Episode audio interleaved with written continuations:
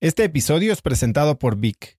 Si me conoces, sabes que soy un consumidor voraz de audiolibros y que he probado todo tipo de aplicaciones para seguir nutriendo mi mente mientras manejo o mientras corro o hago ejercicio, pero sin duda, por mucho, Vic es mi favorita. Con Vic puedes convertirte en una máquina de aprendizaje porque con solo 15 minutos al día puedes leer más de 12 libros al año.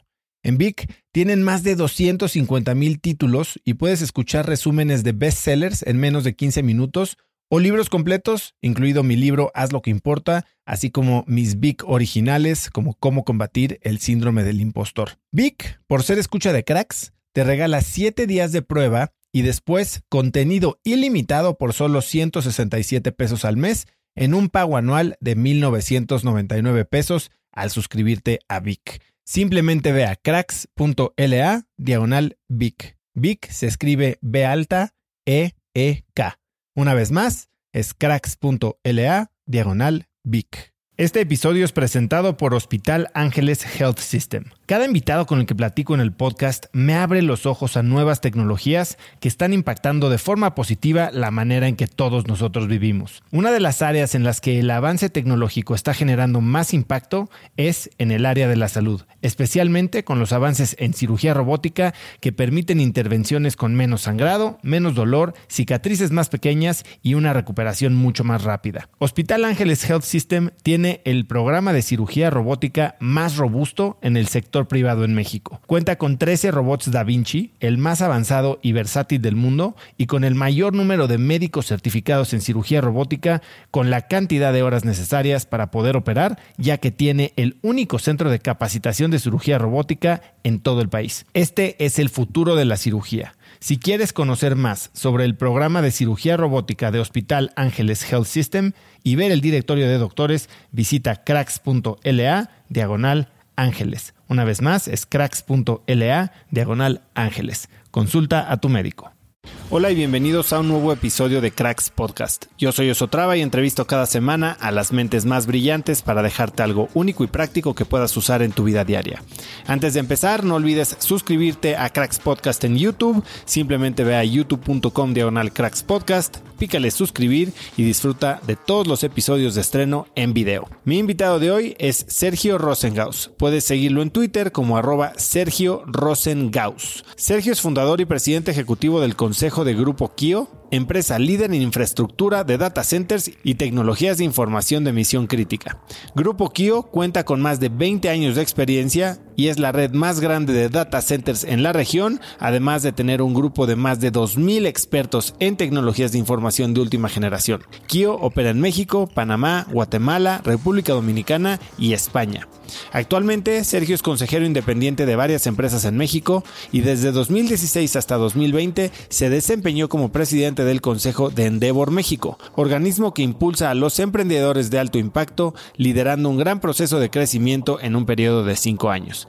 Sergio es egresado de Ingeniería Industrial de la Universidad Iberoamericana en la Ciudad de México, cuenta con una maestría en finanzas de la Universidad de las Américas y con estudios posteriores en Harvard, Stanford, Wharton y Singularity University. Hoy Sergio y yo hablamos de inteligencia artificial, de ciberseguridad, del valor de un consejo de administración y la gran oportunidad que existe en el negocio de la infraestructura de datos. Te dejo con esta muy, muy educativa entrevista con Sergio Rosengaus. Sergio, bienvenido a Cracks Podcast. Muchas gracias por invitarme. Finalmente, Finalmente. Nos, nos vemos acá después de algunos intentos de, de, habernos visto, pero encantado de finalmente poder estar aquí contigo. No, y creo que mucho mejor porque mucho pasó desde el día que te invité hace año, tres meses. Eh, mucho ha pasado y creo que vamos a poder platicar de eso hoy. Pero antes de eso, necesito saber quién es DJ Gamuso. ah, DJ Gamuso. Mira nomás. Pues fíjate, fíjate qué buena historia. Este, yo de, pues de chavo, ¿no? Este, anduve, era bastante rebelde, ¿no?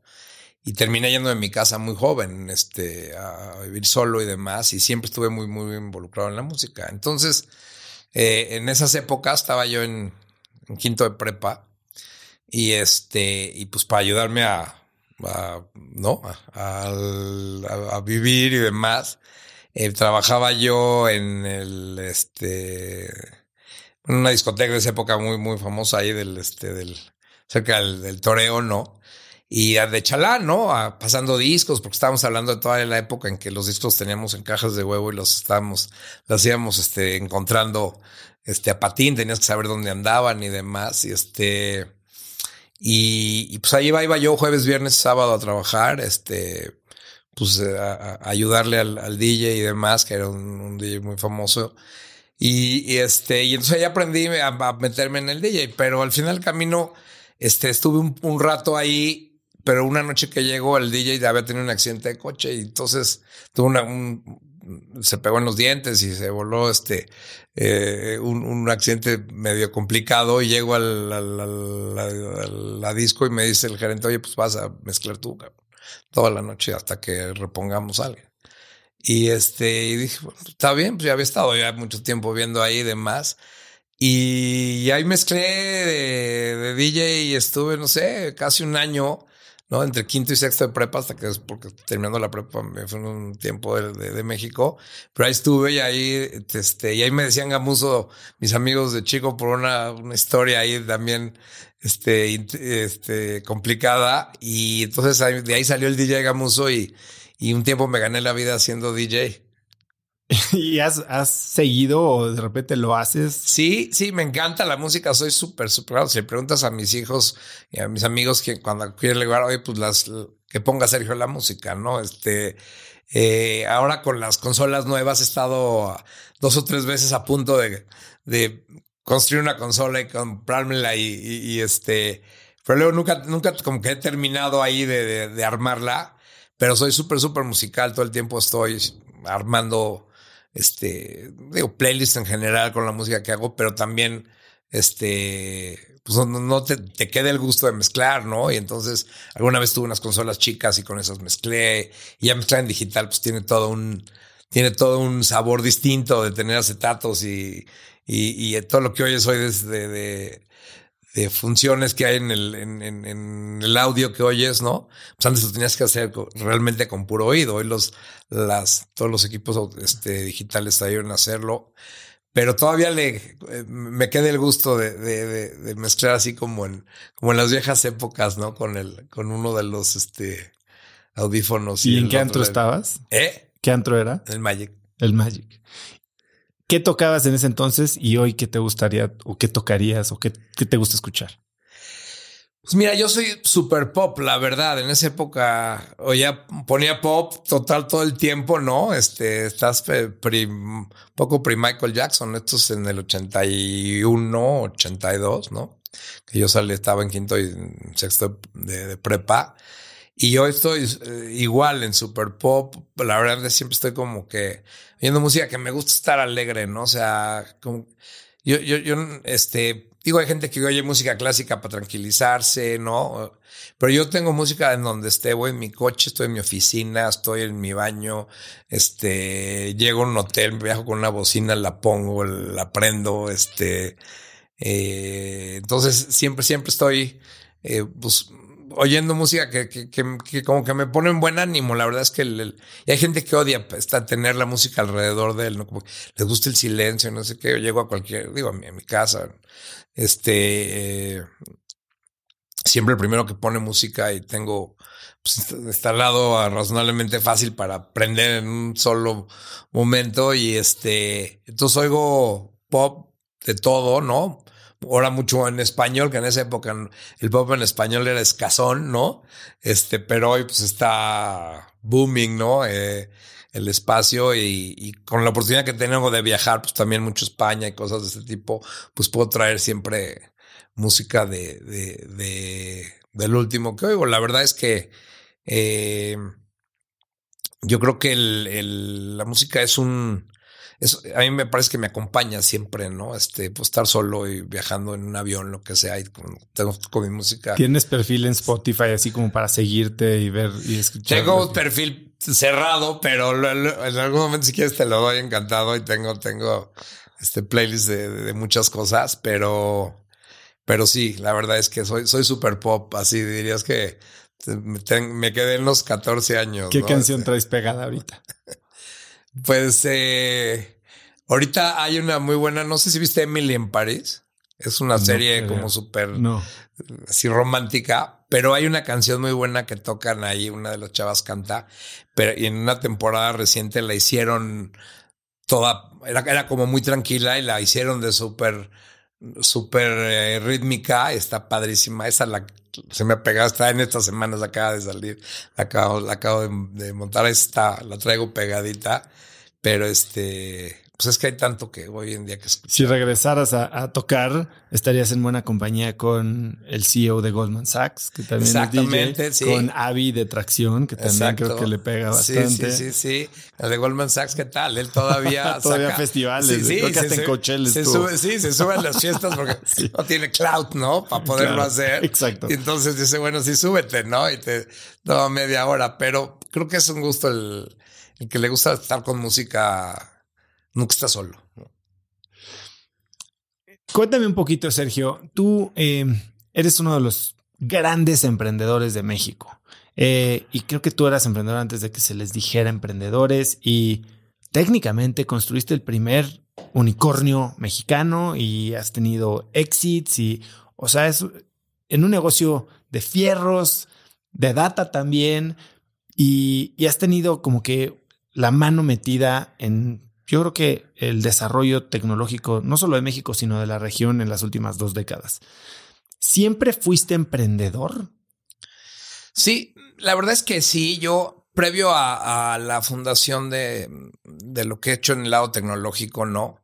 Estuve trabajando muchos años en un negocio familiar, ¿no? Que era de infraestructura y hacíamos ferrocarriles y carreteras, este tipo de cosas, ¿no? Este, infraestructuras civil grande, ¿no? Eh, pero siempre al paso de, ese, de, esa etapa que, estuve ahí, no sé, un buen rato, porque entré como de 19 hasta los 33, 34 que me salí, estuve 15 años haciendo eso. Este, siempre por el lado tuve negocios independientes y de tecnología, ¿no? Porque en esa época yo siempre he sido muy aficionado a los Macs, entonces tuve una distribuidora muy grande en Macintosh y, convertí a periódicos y a revistas al, a la preprensa digital y todo este, todo este cambio de, de la digitalización de las imprentas y ese tipo de cosas. Ahí tuve, tuve un par de, tuve, digo, unos negocios que fueron buenos, ¿no? Y los tenía con algunos otros amigos y demás. Al paso del tiempo, pues los vas vendiendo y demás.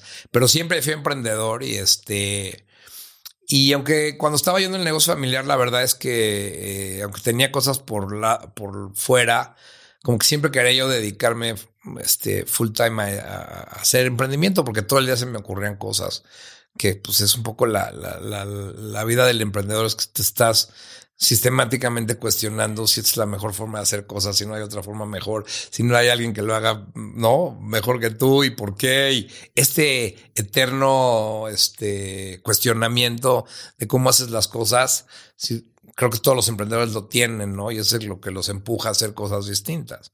Entonces siempre lo tuve, este, pero hasta que no Digo, tomé la decisión de salirme de una posición como súper cómoda en su momento, ¿no? Yo, mis hijos chicos, pero yo no estaba contento, ¿no? Ya yo, yo quería este, hacerlo, hacer otras cosas.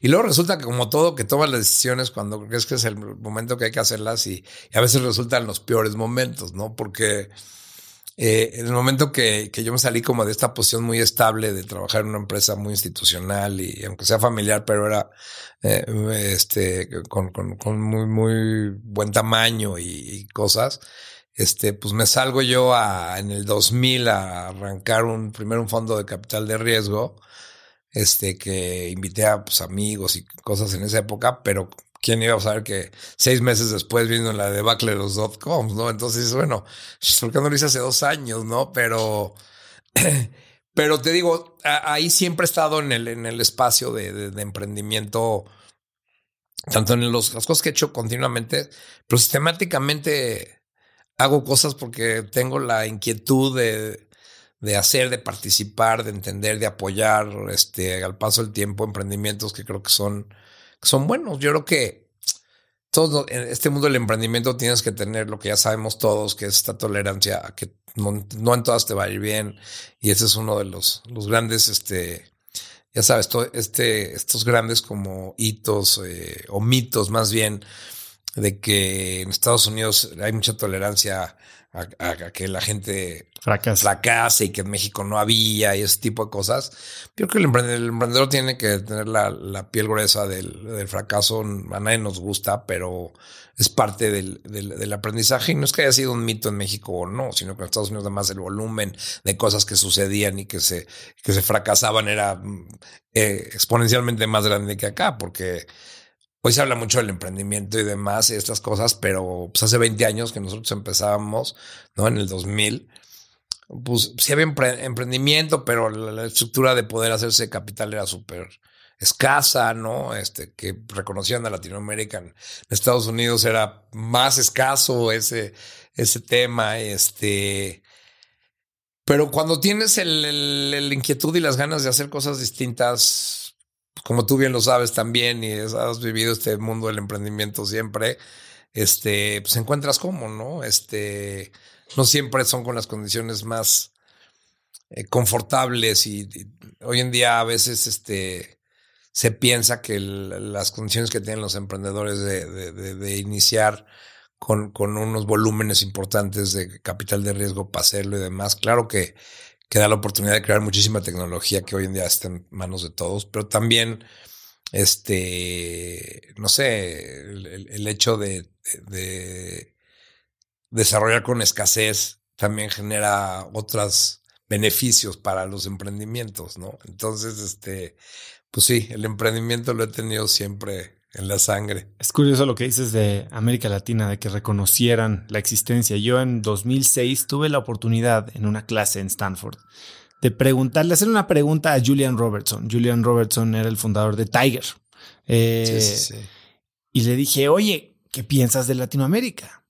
Ah, sí, fui a Brasil en 1974. Exacto. Y esa fue su respuesta. Esa fue su respuesta. Todo lo que tenía, de noción de, cuántos países hay, ¿no? Ni de qué tamaño son las economías y demás. Absolutamente. Ahora, tú estuviste, pues, una buena parte de tu ya edad adulta, joven, en una empresa de infraestructura civil, una, una empresa formal, ¿no? O sea, ¿qué, ¿qué te llevas de ese tiempo? Porque hoy vivimos ciertamente un momento diferente en el que la gente quiere emprender, pues ni, ni terminar la carrera, ¿no? Está el Thiel Fellowship y Mark Zuckerberg y, todo el mundo quiere salirse de, estudiar para construir el siguiente unicornio.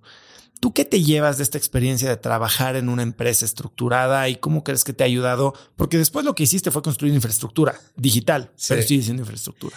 Sí, un poco salió de ahí. Fíjate, yo este, en esas épocas que empecé, pues, o sea, trabajé y estudié al mismo tiempo, como mucha gente le toca hacer. Este, y aparte hacía algo que me, me, apasionó mucho tiempo, que te digo, yo, yo me gradué de una tesis de, de, cómo construir vías férreas más rápido, ¿no? Porque nos dedicamos a ese tema. Pero lo que sí te das cuenta es que, eh, por lo menos en términos del business model, es que la infraestructura, primero, es un negocio de larguísimo plazo. Pero, y, y, y más allá de que es un negocio de larguísimo plazo, es que la infraestructura está ahí y en la medida que va a servir a muchísimas capacidades de esa infraestructura sin tener muchos costos incrementales arriba de ella. Entonces el tema es un tema en que si le subes eh, con la misma capacidad, con muchas más, más utilización, el negocio se vuelve realmente importante. Lo difícil es, es, empezar, porque son, son negocios, como es CAPEX intensive, pero si tú ves los negocios ferroviarios hoy, son unos negocios brutales, enormes, porque ya construyes una vía, si le pasas un millón de un millón de toneladas al año o 100 millones de toneladas al año, la vía es la misma. ¿Entiendes? Claro. Y es, y es a hundred times bigger el negocio, ¿no? Y entonces, este, eso, eso cuando lo fuimos construyendo, cuando yo estaba en ese mundo, te dabas cuenta de eso, ¿no? Que de repente hacíamos un, un, tramo de vía que iba a pasar este, tres trenes diarios y pasaba 50. Y entonces el costo de la infraestructura era la misma para pasar 50 trenes. Esto algo tiene que tener, o sea, e, e, estas este, economics este, se pueden ver reflejadas en muchas cosas. Y entonces e, ese mundo de la infraestructura me, me apasiona, ¿no? no me apasionaba, sino me apasiona. Y hoy hacia adelante veo todavía más, ¿no? De lo que infraestructura en la que hoy en día estoy este, especializado, que es la digital. Y cuando me salgo a, a emprender, ¿no? Yo me salgo en la época de los dot coms, ¿no? Y levanto también un fondo de capital con un poco de lana de México, un poco de lana de Estados Unidos. Cuéntame bien de este fondo. Se llama En Cubo, ¿no? En Cubo, eh, en, Cubo Holdings. Y este era un, fondo que empecé con, con Tony Rayo, que, ha sido mi, amigo y mi socio toda la vida.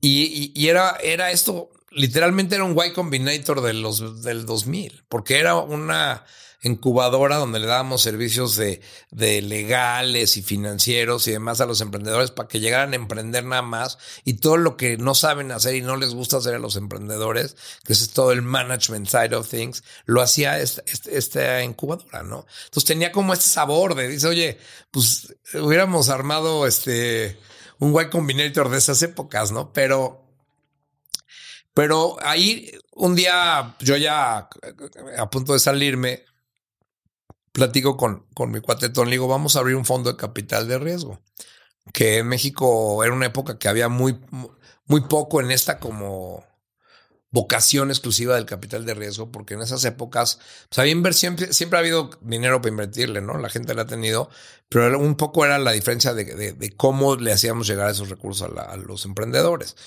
Entonces en esa época era mucho más family offices en México que, que metían dinero, ¿no? se escuchaba que el dot com era enorme, venía y todo el mundo quería meterle dinero a la tecnología, ¿no? Y luego las oportunidades en México, había algo de emprendimientos, obviamente, pero el camino de cómo, cómo te aporto el capital y qué, qué, qué espero de ese capital de regreso parte del emprendedor era enorme. A veces, como platicamos hace rato, pues pensaban que era deuda, ¿no? Y que el emprendedor, pase lo que pasa, se la tenía que regresar. Entonces, el, el, el, el, digamos, la etiqueta de capital de riesgo estaba como un poco mal entendida en esas épocas, ¿no? Eh, y pero bueno, o no, teníamos mucho capital, ¿no? Yo me había salido y había tratado, y hecho algunas cosas y lo que hicimos es invitar a un día eh, armamos un plan para hacer la, incubadora, ¿no? Este, invitamos a todos los, a todos los amigos míos y a los de mi cuate Tony y a otros que conocíamos al club de industriales, les platicamos el tema, le dijimos, pues mira, vamos a necesitar este, aportaciones de 100 mil dólares del que quiera participar. Esto vamos a hacer, ¿no? Vamos a invertir en empresas que vamos a incubar, eh, un poco en, el mundo más dotcomero, porque era para lo que ah, íbamos, podemos levantar capital. Y porque previo a esto, yo me acuerdo mi primera empresa con la que entré en Endeavor en 2011 era de esta generación de empresas Endeavor que eran de brick and mortar, ¿no? o sea, yo tenía tiendas y los de Ingenia tenían tiendas y estaban los de la agencia de no sé qué y los de las clínicas del no sé cuánto y éramos puro de esos, ¿no? Sí, sí, sí, sí. Y eh, levantamos lana de Family Offices, pero pues no era tech. No, no era tech. nosotros cuando empezamos esto, que fue en el, esto fue en el primer trimestre del 2000, ¿no? Cuando levantamos este, este fondo, dijimos, mira, vamos a tratar de levantar dos, tres millones de dólares. Si los levantamos, nos vamos a Estados Unidos con esos tres. Y si nos tenemos el doble de eso, empezamos el proyecto. Y si no, pues en tres semanas les regreso a todo su mundo su dinero y no pasó nada. Entonces dijimos el viernes hay que, por los que quieran participar, aquí está un, un este, un convenio de adhesión con todas las reglas, ahí eh, con unos abogados. Y quiera participar, pues deposite 100 mil dólares para el viernes. Este, no, para el viernes que entra, o sea, había como 10 días de diferencia, ¿no? Y pusimos, bueno. Y nosotros dijimos, bueno, pues, no sé cómo nos fue, ya sabes, este, nosotros de corbatas que nunca hemos usado y este, ahí en el club industrial no te dejaban entrar. Y pum, resulta que ese viernes, pues ya sabes, nosotros viendo ahí la cuenta, como, ya sabes, casi en tiempo real y pum, que juntamos la lana, ¿no? Entonces juntamos literal 3 millones de dólares y dijimos, bueno, pues ahora vamos a Estados Unidos por lo que prometimos, ¿no? Entonces agarramos la lana, nos fuimos eh, a Estados Unidos con el plan de negocio que teníamos y fuimos a visitar Venture Capital en Silicon Valley, eh, Tony y yo. Y entonces hicimos, pues, ya sabes, ocho citas en un día y ocho citas en otros, y dos, tres días. Y entre todas las que fuimos, al final, pues ya sabes, como estos pitches así, este, en un hotel, tú llegas, se sientan, les pichas, te vas y así. Eh, exhaustos y a las dos semanas uno de ellos nos habla y dice, sí, pues yo le entro, yo quiero. Y, le, y metió la lana y conseguimos el doble, o sea, conseguimos 6 millones de dólares. Entonces, con 3 de México y 6 de Estados Unidos empezamos el, el fondo. Entonces ya dijimos, oye, ya conseguimos lo que íbamos a hacer. que hay 9 millones de dólares para empezar este, este fondo de, de capital de riesgo y pues vamos a arrancar formalmente. Entonces yo, yo arranqué el fondo como director, como director general, ¿no? O sea, como CEO del fondo. Ya me, ya me, salí de, ya me había salido del otro negocio y empezar a, a, invertir, ¿no? Que era una vocación distinta porque yo siempre he sido como un operador muy hands-on, inclusive hasta la fecha, es algo que me gusta hacer. Entonces, este tema de, de, ver al cuate, al emprendedor, darle el anhelo, sentarte a ver qué hace y que, ¿no? Y aparte no les puede estar preguntando un poco eh, cada rato cómo van las cosas. Entonces, bueno, como todos hicimos errores, este, de un tipo, de otro, chistoso porque, este, tienes que tener como esta, eh, esta vocación formal para lo que le habías metido el capital y, y, pues tú más chicos, después de haberle metido, no sé, un millón de dólares a un negocio y seis meses después tienes que cerrar la cortina de un fin de semana a otro porque realmente el, el modelo de negocio no dio para más. Y todo el mundo, ese es el momento horrible del emprendedor. No es que ya casi, es que en, el mes que entra y con 100 mil dólares más llegamos allá ya llevo un millón de Y llega un día que dices, no, hay que cerrar la cortina, ¿no? Entonces ahí aprendí mucho en ese, ese momento de decir, esto no, no está nada chistoso, ¿no? Porque o sea, cuando las cosas van bien, todos estamos contentos, pero ir a bajarle la cortina negocios con los que has participado y entendemos, hicimos cosas así, no sé, uno que se llama este Sin Experto, que era un poco como, como en Estados Unidos el que vende boletos de cine, como Fandango, era un Fandango idéntico, y luego pues, hicimos uno de, de administración de audiencias, un poco como MailChimp y esto también, que luego. Pero era incubación, no era, no era entonces le, metíamos y entre la lana que le metíamos y la incubación nos quedábamos con el 20% del, del, del startup. ¿Y eran empresas que ya habían empezado o eran como era un company builder? Era company builder, era más un company builder, este, la mayoría, porque también estaba como incipiente las cosas. Entonces lo hicimos como company builder este, algunas después las terminamos saliendo, no, a lo mejor no salidas, porque luego todo, todo el mundo tiene esta visión de que todo tiene que hacerse a 100 million, ¿no? Este, y la verdad es que no, o sea, yo creo que tiene, si te gusta construir empresas, puedes construir muchas empresas buenas de tamaño medio y tener las salidas si las quieres tener o te las puedes quedar si son buenos negocios, pero no todo tienen que ser salidas multibillionaires, ¿no? Ya todo el mundo le pone el B a las cosas y, oye, es, muy difícil, extremadamente difícil que eso suceda al momento de monetizar. Entonces, eh, pues ahí invertimos en como en 10 empresas. Y en el momento de estar haciendo eso, yo dije, yo iba a Estados Unidos a ver empresas allá. Y en una de esas, este, eh, me encuentro un, un, data center, ¿no? Este, que ya estaba construido. ¿Y qué es esto? O sea, yo no lo había visto nunca en mi vida, ¿no? Entonces, entonces lo veo, Tony y yo conseguimos un lugar, lo vamos a ver. Estaba en un, en un eh, rooftop de un edificio en, en San José que, que, no lo usaban para nada y que el señor empezó a meter servidores allá que se, se llamaba AboveNet Communications, porque estaba hasta arriba de su edificio que lo tenía vacío como el, como el ático del edificio y ahí empezó a meter a meter servidores y aprenderlos porque allá abajo tenía una conexión de fibra de AT&T muy buena, no sé qué. Lo fuimos a ver y no, no puede ser, ¿qué, ¿qué, pasa acá? Porque aparte te conectabas a internet allá adentro cuando había todavía este modems de los antiguos y salía... Ah, entonces empezamos, entonces dije, espera, pues yo voy a investigar de qué se trata esto.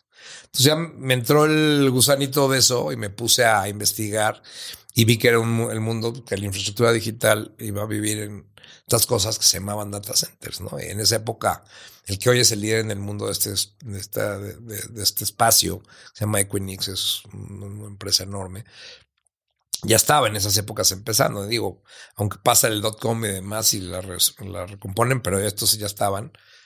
Entonces me leo, entonces me tuve muchísima curiosidad porque conseguí otros otras este, visitas a otros más grandotes y dije, pues, me enamoré de eso. Dije, esto es lo que siempre hice, ¿no? En lugar de que pasen trenes, no va a pasar datos, pero aquí, ya que hagas el primero, pues van a, pueden pasar 100 o 1000 o 100 mil veces más datos que la historia de la infraestructura digital ha probado que es cierto, ¿no? Porque pues, es lo mismo que tienes una fibra óptica y antes pasaban 10, 100 megas, luego un giga, hoy 10 gigas, 40 gigas y sigue siendo la misma fibra. Para quien no entiende qué es un data center, o sea, antes y todavía hay algunas empresas que tienen su propio servidor en su oficina. Sí. ¿Qué es lo que hace un data center o qué hacía en 2000 un data center? lo hacía y lo hace hoy todavía cada día más en la escala de las cosas. O sea, los data centers son eh, estos edificios especialmente diseñados para que puedan eh, eh, tener adentro este, volúmenes de cómputo y de almacenamiento, computadoras y discos duros, por decirlo así en, nombres más normales, miles y miles de ellos. ¿Qué pasa para estas cosas? Necesitas dos cosas. Primero, energía que nunca falle. Y luego esto genera mucho calor. Entonces necesitas enfriarlos, ¿no? Entonces, estos dos componentes de, energía y enfriamiento son los componentes esenciales para que tú puedas tener 100.000 computadoras adentro de un edificio, corriendo todo el tiempo y sin que se le vaya la luz y, sin que se calienten suficientes y se apaguen y esto. Entonces, estos data centers es lo que hacen, están, preparados para hospedar eh, millones y millones de digamos, eh, cientos de miles de, servidores y inclusive en algunos más. Y, lo que pasa es que aparte tienen los temas de seguridad de acceso, tienen seguridad de la red, tienen la seguridad de las comunicaciones. Entonces las comunicaciones también se vuelven un problema porque si tú quieres, estás en un solo lugar, en un edificio y, ahí tienes tus servidores, tienes un proveedor de comunicaciones que llega ahí y si se cae ese proveedor, pues te apagas en términos de comunicaciones. Y entonces en los data centers lo que tienes es todos los proveedores de comunicaciones de México están sentados allá adentro y de cualquier, si se cae uno, hay, hay otros ocho que siguen proveyendo comunicaciones para que las cosas no se caigan, ¿no? Entonces, esta mezcla de, de, hospedaje de, del cómputo, del enfriamiento, de la energía, de las comunicaciones, es, es este, la receta perfecta para poder darle capacidad del Internet a crecer. ¿no? Entonces, en esas épocas, en los, los 2000, pues empieza apenas el Internet a hacerse eh, genéricamente usado, ¿no? O sea, del 95 al, al 2000 empieza, es todo el boom. Pero en, en, lugares como, en países como los nuestros, donde no había internet de alta velocidad, ni había nada, este, comunicaciones demasiado, este, eh, digamos, bien distribuidas por todos lados, empezaban apenas a darse estas cosas. Entonces, cuando yo los vi, lo que dije, bueno, mira, si alguien tiene, tiene que hacer carreteras en el país, alguien tiene que hacer ferrocarriles, eh, no, este, eh, los datos se van a tener que seguir usando para siempre y, y, y, aunque no son los números que vemos hoy, porque todo hacia atrás resulta verlo, tiene, resulta fácil tomar decisiones cuando lo ves hacia atrás, pero los volúmenes que hoy crece el almacenamiento y el tráfico, nunca pensamos que íbamos a llegar a niveles de estos y a la velocidad con la que sigue creciendo. O sea, la demanda de consumo de datos, eh, si ves cualquier análisis, es, es, a perpetuidad, ¿no? Entonces, este, no, es, es estos mercados que no tienen sí, tu negocio es uno de estos negocios que, al menos en la parte de infraestructura, eh, obedece a la ley de Moore, ¿no? Eh, todo se ha hecho al doble de capacidad y más barato cada año y medio, dos años. El consumo de datos, ¿tú ves que la tendencia se apega a la ley de Moore o es aún más rápida la velocidad de crecimiento? Es aún más rápida, es aún más rápida, porque el tema es que hay cosas que crecen en los datos a mayor velocidad que eso como el video. Entonces el video no crece linealmente el volumen de datos que consume. Tú te, te mando una foto mía o te mando un video mío, mi video es mil veces más grande, más o menos. Entonces no es lineal, no es Moore, ¿no? Entonces, este, y como hoy el video, o sea, ¿qué pasa 20 años después? Pues todo vive en las nubes, ¿no? Y lo que, lo que pasa es que en las nubes privadas o públicas y el volumen de, y la criticidad de los datos, yo siempre hago esta analogía porque yo me empecé haciendo los data centers. Mi primera mercados que fui a atender fue los financieros, ¿no? Porque eran los que eh, teóricamente eran críticos en esa época. Tú decías, oye, ¿qué negocio tiene sistemas que no se pueden caer? No, las bolsas de valores, ¿no? Este, obvio, ¿no? Los bancos clásicos, ¿no? Pero todavía más las bolsas, ¿no? Entonces ahí empecé yo eh, a promover los, los servicios de lo que traía el sector financiero. Y eso sí era crítico, ¿no? Pero hoy, ¿no? los, las, bolsas, las bolsas de valores que todavía las sigo este, teniendo capacidad de operar y las opero, este, eh, el chat de tu hijo es igual de crítico que igual de tu señora, aún más, ¿no? Este, eh, que, que, una orden en, el, en el, motor de, de negociación de valores, ¿no? Y entonces todo es crítico, toda la información es crítica. Y entonces en ese momento, cuando todos los datos tienen los mismos niveles de criticidad, aunque no sea genérico, pero así es, ¿no? Entonces todo tiene que tener los mismos niveles de disponibilidad, no se pueden apagar, van a estar creciendo. Y hoy los datos que tú intercambias con tu ecosistema de gente con la que tratas todos los días, familiar y institucional, todos los días, si lo midiéramos, les mandas más cosas en volumen más mensajes, más grandotes, más pesados, no sé. Entonces, como el video se vuelve parte integral de este crecimiento masivo de entre las redes sociales que van hacia allá y los TikToks de este mundo y demás, entonces el video se vuelve tan demandante en volumen de datos, de almacenamiento, de cómputo, de procesamiento, que es uno de, de estas cosas que no tiene fin, ¿no? Porque el, el, el por eso el mundo de los streamers está tan grande, ¿no? Porque pues, tú ya no estás dispuesto a, o sea, normalmente muchísima gente ya no ve televisión linealmente, ¿no? Este es, raro, ¿no? Más si tienes jóvenes y demás, pero inclusive a gente de, edad, ¿no? Sí, explicarle a tus hijos de ocho años que tienen que esperar a que acaben los comerciales. Exacto, y sentarse a las ocho porque es la única, la única hora en la que pasa ese programa es completamente ridículo hoy en día. Entonces, lo, que, lo que tenemos es que eh, esta demanda de datos tiene este como, yo no soy analista en ese sentido, pero lo que alcanzo a ver con lo que hago todos los días es entender que que lo que hacemos, el, volumen de almacenamiento y de procesamiento nunca es suficiente, ¿no? Y menos, por ejemplo, menos hoy en que pues, lo que está en boca de todo el mundo, inteligencia artificial y los, los motores de ChatGPT y todos los que hay ahí atrás, ¿no? Los chinos y, y los de todas las proveedoras grandes de tecnología, que bueno, la primera fue esa, pero hay muchos modelos de estos de, de, de que lo único que necesitan es que procesamiento. Claro. Más mucho más. O sea, la gente que usa ChatGPT se mete y dice, por el momento estamos hasta saturado, no te puedo atender, ¿no? Te dice, pero te lo dice todo el tiempo. Porque por más que le ponen y le ponen y le ponen capacidad todos los días, no es suficiente para la demanda que, para lo que crece la demanda todos los días de hacerlo. Entonces, lo que está, lo que está pasando es que todo nuestro mundo está alrededor de datos. ¿no? O sea, hoy en día, bueno, tú, tú que sabes muy bien, el mundo de, wellness, de deportes y demás, pues estás midiendo todo lo que le pasa a tu cuerpo todo el día. Además, el volumen de datos que generas, tus, tus este, relojes, tus medidores, los que corren y hacen ejercicio, andan en bici, ese volumen de datos, multiplícalo por millones de gentes. Y es un pedacito de una hora de lo que hizo ese señor en la mañana. El resto del día.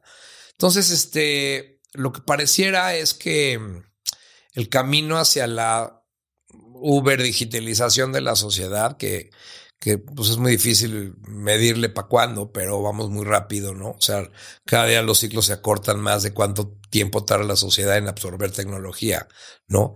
Ciertos ciclos de tecnología antes tardamos 10 años y luego 5 y luego 3, luego 2. ChatGPT salió hace 8 semanas y hay 500 millones de usuarios, ¿no?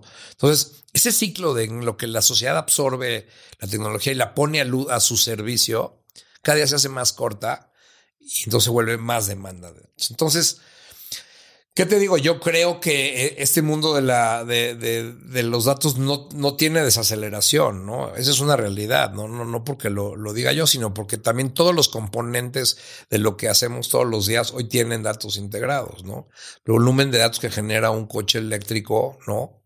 Eh, de Tesla y los que vienen, pues es un espacio que no se necesitaba antes, ¿no? Los datos, los coches no necesitaban almacenamiento, ni procesamiento de datos, ni comunicaciones, ¿no? Y justo la semana pasada refacciones y diésel y, gasolina. Un recall de 385 mil vehículos. Dices, ¿a qué hora van a arreglar 385 mil vehículos? Le pican un botón.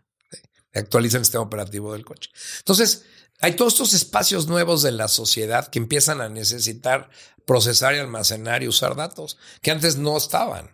Y, eso va a pasar desde tu horno de microondas, ya le habla al internet, tu lavadora pregunta qué jabón usar. Entonces, todo lo que está alrededor de nuestra sociedad, deja tú la, la, la parte B2B, ¿no? La manufactura, este, logística, etcétera, etcétera. IoT. Todo, todo está así. Entonces, lo que creo es que lo que pensaban que se iba a tardar 10 años en adoptarse, se va a tardar 7, 5 o 2 o 18 meses, ¿no? Este, entonces, eh, y ya lo vives y como también lo que ha pasado es que la edad de lo que usa ese volumen de gentes se ha ampliado enormemente, ¿no? Porque antes, pues no sé, la gente que usaba tecnología estaba entre de los 15 en adelante, no sé qué, y hoy de los dos, ves niños de dos años pecándole a sus iPads, ¿no? Y los abuelitos de 80 eh, comunicándose con... Entonces, se ha hecho tan grande, eh, exponencialmente tan grande el uso de, de, todos los componentes que, que nos, primero nos tenemos que acostumbrar a, lo que, a lo que eso genera en nosotros, porque también genera unas demandas que antes no teníamos, ¿no? Entonces, ¿cuántas veces promedio ve la gente su celular en el día? Sí, creo que son 250. O por ahí, 300. Entonces, ¿eso cuánto tiempo te quita a ti como persona de lo que haces? no, no, es que esté en contra, al contrario, seguramente yo, seguramente yo lo hago y a lo mejor más, ¿no? Pero, pero la sociedad se tiene que acostumbrar a una nueva, eh, eh, unas nuevas realidades operativas, ¿no? Como sociedad, como familia, como negocios. Este, este tema de la digitalización, pues, todo, todos lo vemos en el mundo de los negocios como el, el Big Step y lo promovemos y es lo que estamos haciendo todo el mundo. Pero eso, a la hora que lo bajas, este, impacta en todo lo que hacemos, en todo lo que compramos, en todo lo que, los componentes que usamos. Y en algún momento tienes que aprender a digerir esa información y cuál te sirve y cuál no. Pero en el mundo, te sirve o no, en algún lado tiene que guardarse ya. Y en eso estamos nosotros. Y quiero, quiero echarme para atrás a ese momento de Eureka, ¿no? Porque ves estos data centers en Estados Unidos.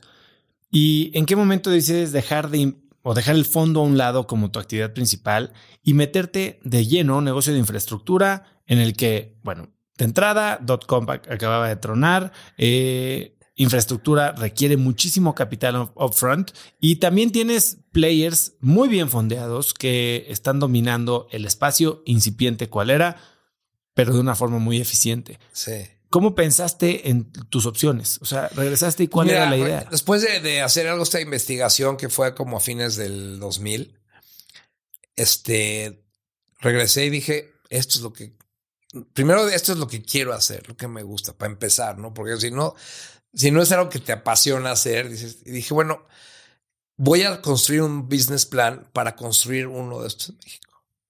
Entonces yo adentro todavía de como, como CEO del fondo, construí el plan de negocios de, de, Kio.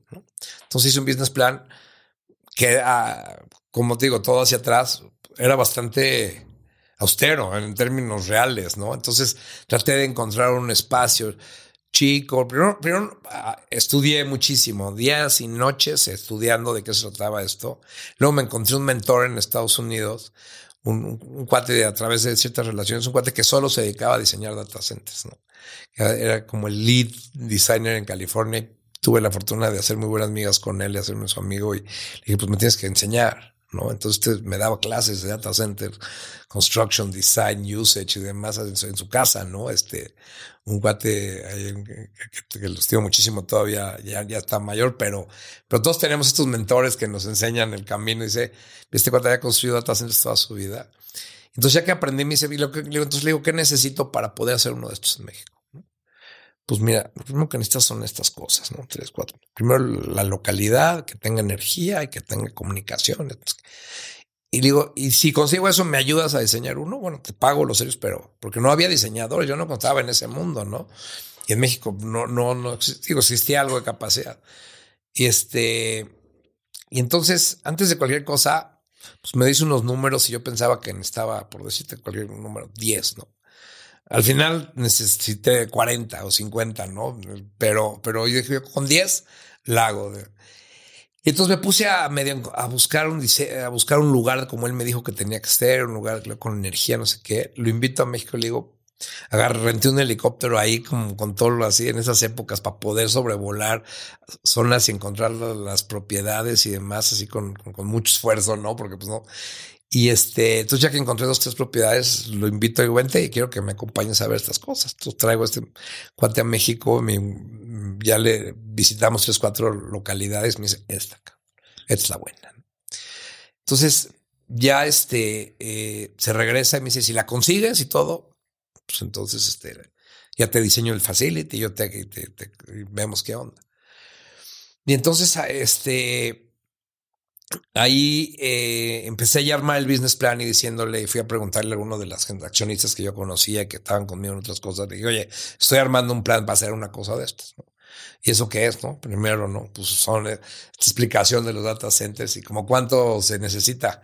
Pues yo inicialmente dije 10, ¿no? Este, este, y luego terminó siendo mucho más. Y dice, bueno, pues este, si, si, ya que lo digo, estoy en el camino de construirlo, si encuentro los componentes, lo, lo, hacemos. Y entonces, este, pues bueno, ya, que me empecé a meter más, dije, pues no estará tan difícil, ¿no? Este, o sea, ya medio aprendí estas cosas. Y, entonces, bueno, voy a ver al lugar, lugar, este donde, donde íbamos a construir, eh, que habíamos seleccionado. ¿Dónde era? Eh, aquí en donde tenemos el primer data center, aquí en, en, en Coajimalpa, ¿no? Entonces toco y era como un, un un terreno un poco baldío, pero era como, tenía unas como naves viejas ahí. Y tocaba y no, no me abría nadie. Y al día siguiente iba y tocaba y no abría nadie. Entonces iba y tocaba y tocaba. Hasta que un día me abre un, velador, ¿no? Me dice, ¿qué quiere? No, pues quiero ver de quién es este predio, me interesa. No, no, pues allá, allá adelante, este, los dueños son los que están en esa otra oficina. Me enseñaron una oficina que está allá arriba, ¿no? Como a 100 metros del predio. Entonces toco, voy allá y toco y le digo, oiga, este, me interesa un predio que dicen que es de ustedes, no sé qué. No, no, no, no, no sabemos de quién es. Clásico, ¿no? Hasta que de repente hablo 100 veces, ¿no? Hasta que me dicen, bueno, pues esto tiene que hablar usted con tal señor. Él es el dueño de estas cosas. Pues pásenmelo. No, pues es que no puedo hablar usted quién es. No, pues que la misma historia, me hablé 100 veces. Entonces me dice, bueno, véngase, lo va a recibir el señor cinco minutos. Pues ahí voy, me paro. entonces entro a una sala de juntas, está un señor mayor este, esperando, me dice, sí, este, ¿qué, qué desea? dije, pues mire, es que entiendo que usted es el dueño de un predio que está allá abajo y demás, y a mí me interesa para hacer un negocio y, y este, ah, sí, ¿y qué negocio quieres hacer? Entonces le pregunto, me, le empiezo a platicar, no, pues es que son unos data centers, son estas cosas, estos edificios donde viven las computadoras, ya les platico y me deja platicar, sí. Yo iba cinco minutos, le dije, bueno, pues, tiene usted tiempo, en 15 minutos le platico y trae unos slides. Entonces me, me escucha así, termina, termino, este, termino de explicarle y me dice, mira, este, eh, la verdad es que sí te puedo rentar mi, mi, propiedad, pero con una condición. Me digo, yo lo acabo cinco minutos de conocerlo. ¿Cuál? Que me dejes ser socio tuyo. Y le digo, eh, o sea, ¿Cómo? Sí, sí, yo conozco mucho de data centers y quiero ser socio tuyo. Y resulta que este señor que tiene un negocio que le había surtido equipos para los data centers en México toda la vida y hacía plantas de energía y hacía que yo no había entendido, yo no sabía qué él era, pero sabía muchísimo de data centers. Y dijo, sí, pero me deja ser socio tuyo. Entonces salí de ahí con predio y con un socio de capital. Entonces ya con eso fui a ver a los otros socios. Le dije, oye, pues tengo un cuate que quiere ser socio, que quiere ser socio así, no sé qué. Armamos esto y los junté a todos los que querían ser socios. Le dije, pues aquí está el plan. Este, hay que juntar 10 pesos, ¿no? Y dijeron, bueno, pues yo, yo pongo tres, yo pongo otros tres y pongo otros tres. Y, y así este, pero esa fue así una vez. Y el señor, que desgraciadamente acaba de, de fallecer recientemente, pero también fue un mentor en ese mundo importantísimo para mí. Y, este, un señor que no me conocía, la primera vez que me conoce, me dice que yo soy tu socio. Tenía cinco minutos de haber, puede haber sido, un patán, ¿no? Este, y este, y el día que le dije cuánto fue, el día que tú me puso su lana, sin decir nada, y me entregó el predio. O sea, eh, entonces fueron estas coincidencias chistosísimas de la vida que el cuate que fue a ver que era el dueño del predio era especialista en data centers y luego terminó siendo mi socio a los 15 minutos de haberle presentado el proyecto. Dices, qué raro es esto, ¿no? O sea, pero ahí te das cuenta que el emprendedurismo tiene mucho del drive, mucho del estudio y mucho de suerte también, ¿no? O sea, los emprendedores corremos con suerte también. hay, que, hay que decirlo, ¿no? Este, este tema de que de que sí, tienes que estar bien preparado y tienes que estar, este, ¿no? Con un proyecto que vale la pena, pero entonces ahí ya arranqué el proyecto, le hablo a mi amigo el gringo y le digo, oye, pues ya tengo el predio, ya tengo la lana, así que ahora vamos a, diseñarlo, vamos a construir esta cosa. Y ahí me puse a, yo sabía mucho de construcción, venía de esa historia y me puse ahí de, uh, pues de director de obra a construir el proyecto y este, y lo construí durante el 2000, durante el 2001 y este, para arrancarlo en, enero del 2002, ¿no? Este, y chistoso porque estos proyectos normalmente los construyes y luego era un poco el build them y they will come, ¿no? Entonces los construías y, y resulta que este, en el camino de, construirlo, estábamos justamente el, 11 de septiembre, que fue el del 2001, que fue el golpe, yo tenía una junta aquí en México con todos los diseñadores y los eh, gringos y los que iban a proveer el equipo y todos estábamos aquí y todos ven este tema y unos venían de Nueva York bueno, fue un desastre porque no se podían regresar y afortunadamente nadie de los, les pasó nada, pero pues, hubo un caos ahí, lo estuve en mi casa y demás. Y en ese momento, estábamos ahí, estábamos trabajando varios días. Resulta que uno de ellos dice, oye, por cierto, hay unos cuates que quieren un data center en México. Les dije que te estábamos construyendo, ayudando a construir a ti uno. ¿no? ¿Quiénes son? No, pues unos brasileños que no sé qué. Entonces, para no hacerte el cuento largo, a las dos o tres semanas me los presentan y me contratan sin que yo haya terminado el, proyecto un cuarto del 25% de la capacidad previo a la que la terminara, pero la tenía que entregárselas el 20 21 de enero del 2002, si no tenía yo penas como de 50 mil dólares diarios. Y yo ya sabes, como emprendedor, sí termina, sí, sí termino. Mandan el contrato, lo firmo, no sé qué, y le hablo a mi guante del gringo. Le digo, oye, esto tiene que estar para el 21. Estás loco. Los equipos van a llegar en Navidad y no sé qué. Pues en Navidad, compadre. Y pues sí, dicho y hecho, llegaron Navidad, pusimos el equipo, porque estas cosas son, no llegas y, o sea, es muy fácil llegas y las conectas, no, porque estas cosas las tienes que probar. Tienen, tienen una cosa que se llama un procedimiento como de, de, comisionamiento, porque son como centrales nucleares, ¿no? En el sentido que el día que las prendes, nunca más en la historia de esa instalación se va a pagar. Nunca.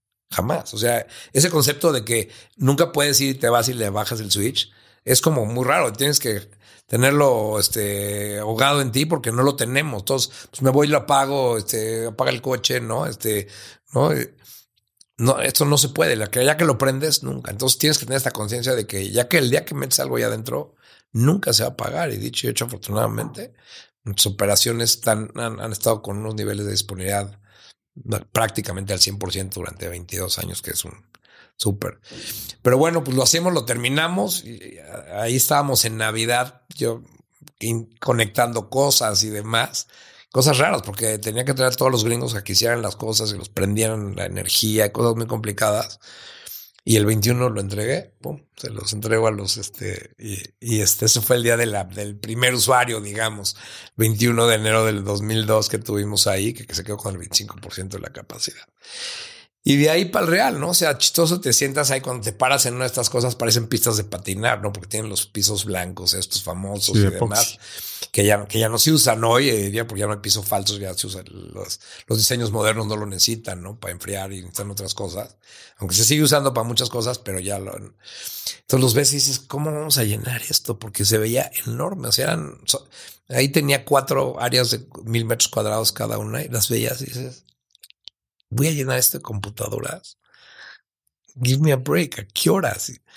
Pero bueno, al paso del tiempo pasan las cosas y empiezas a hacer un poco a evangelizar, ¿no? Porque cuando cambias estos prejuicios históricos de cosas, ¿no? Como bien decías tú, todavía hoy, 20 años después, hay gente que quiere sus datos, sus equipos acerca de ellos o en sus edificios y demás, cada día menos, ¿no? Porque lo tienen en la nube y las nubes viven adentro de nosotros o, ya lo tienen en data centers porque ya los niveles. Pero, pero bueno, así, así hicimos el primero, ¿no? Este, eh, y, como todo, pues vas aprendiendo y, estábamos tempranamente, ¿no? Tempranos, aunque ya había los incumbentes de México, ya tenían algunos, los clásicos. Y efectivamente, era, algún día, pues, me, esa pregunta que me hiciste, me la hizo un cuate. ¿Cómo crees que vas a competir con estas agentes enormes internacionales que tienen cientos de miles de expertos y tienen muchísimo capital? O sea, ¿qué vas a ofrecer más allá de lo que estas gentes ofrecen, ¿no? O sea, o los grandes mexicanos, este, incumbentes o los grandes internacionales que tenían estas cosas. Pues resulta que, que, que, habíamos construido una instalación de, clase mundial en términos de infraestructura y que la gente a veces que no quiere tratar con estas organizaciones complejísimas y los, de, los procesos de engagement son una lata y ya no quieres oír más de lo mismo y la gente cuando ve un proveedor que comprometido, que hizo la inversión, que puso el capital, este, y con ganas de hacerlo, te abren las puertas con ganas de decir, oye, vamos a trabajar con gente nueva, ¿no? Y eso es, eso sí creo que se lo agradezco a todos los que en su momento creyeron que, que sabía lo que estaba haciendo y este. ¿Alguien intentó disuadirte? ¿Alguien te dijo que estabas mal, que no hicieras eso? Sí. En algún momento algún, tuvimos algunos, eh, alguna gente que los invitamos a ver la instalación, que eran, que, estaban en, pues, en la competencia o en alguna de las otras operaciones en México y que lo vio el proyecto y después de que sale dice, yo creo que este, pues, qué pena, me dice cuando va de salida, ¿no? Le digo, ¿qué pena de qué? Me dice, no, pues qué pena que vas a perder todo tu capital. Ah, y, eso, sí, porque pues ustedes competir con los grandes no van a poder y, ¿sabes qué? Bueno, al final va a ser mi capital, gracias, vete, ¿no? Y llégale. Eh, y, eso te da más ganas y sabes qué, ahora vas a ver, cabrón. Y, y bueno, años después, ¿no? Eh, eh, en la industria en México nos hemos convertido en líderes en ese espacio por haber tenido la vocación, el foco, el, las ganas, el, compromiso, el talento de, de, hacernos de gente talentosísima, súper comprometida y, y en un ambiente también en una organización que siempre da muchas oportunidades de crecimiento y demás, y cambias todo este sentir de trabajar con las organizaciones. Y bueno, al emprendedor no lo vas a disuadir que no hasta que se, se ve, está en ceros, ¿no? Este, y va a tratar de hacer lo posible, pies para lo que estamos hechos los emprendedores, ¿no? Este. Y Sergio, dices que eh, el consejo de administración, haber formado un buen consejo de administración es una de las cosas que catapultó el crecimiento de Kio Networks. Sí. ¿En qué momento decides armar un consejo y cómo evoluciona el consejo conforme crece la empresa? Sí. Pues mira, eh, afortunadamente los accionistas que, que tuve eh, eran accionistas muy institucionales y que desde el principio, desde el día uno, había un consejo de administración. Día uno. O sea, y, terminé de, construir y había un consejo a la semana de si se construyó, así nos gastamos el dinero, en fin, y empecé a reportar a un consejo institucional desde el día uno. Sin duda, yo venía de una organización institucional también y había estado, sí, para mí era común reportarle un consejo de administración, aunque estaba, eh, digamos, estaba joven, pero pues siempre lo había hecho. Pero lo que yo sí creo es que los consejos de administración eh, en algunos momentos estaban como satanizados, ¿no? En, algún sentido de que le estorban al, en algunos casos o le estorbaban al, emprendedor, ¿no? Particularmente a los emprendedores, a los directores institucionales, no, porque pues para eso están. Pero, pero al emprendedor siempre ha pensado que, que, los consejos le estorban un poco, inclusive en inversiones que yo he hecho, sin que tú también, le dice al emprendedor, sí, va, órale, le invierto, pero hay que armar un consejo pasado mañana. ¿No? Al día que entra el capital. Y uno se dice, no, ¿sabes qué? Mejor no. No quiero la lana porque no voy a poner, no voy a poner un consejo porque uh -huh. la burocracia. Efectivamente, tener la, la, la, la, posibilidad de tomar decisiones con mucha velocidad y demás, este, es importante, pero creo que no, eso no, no, no, no está fuera de que tengas un consejo de administración. Entonces, el consejo estuvo puesto desde el día uno con los, con los que fueron mis accionistas o en su momento sus representantes, ¿no? Y, y al paso del tiempo también tuvimos otros.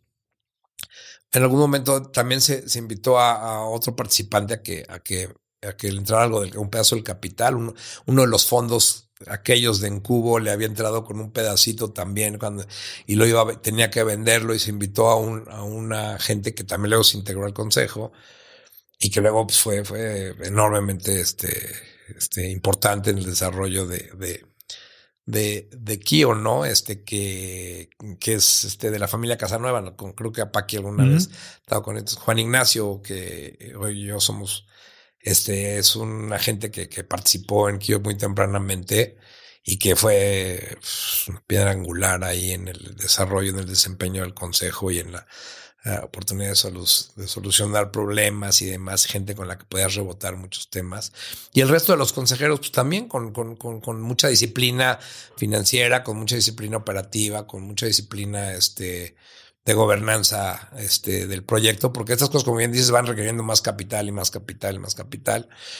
Y creo que eso sin duda ha sido, fue esencial para poder ir construyendo una organización con la estructura suficiente para hacerla crecer, ¿no? A, los tamaños que, que, que, llegó a tener. Creo que te vas dando cuenta que si no le vas construyendo andamiaje eh, operativo y este, administración y de soporte y de gestión, las, las, organizaciones se van quedando cojas, ¿no? Claro. Y se pueden tropezar consigo, consigo mismas. Entonces, Creo que eso es un, es un extraordinario aprendizaje. Yo, yo no tenía problema, pero sí creo que muchos emprendedores a veces este, satanizan los consejos y creo que al contrario, creo que, que si está bien seleccionado y demás, es una aportación extraordinaria.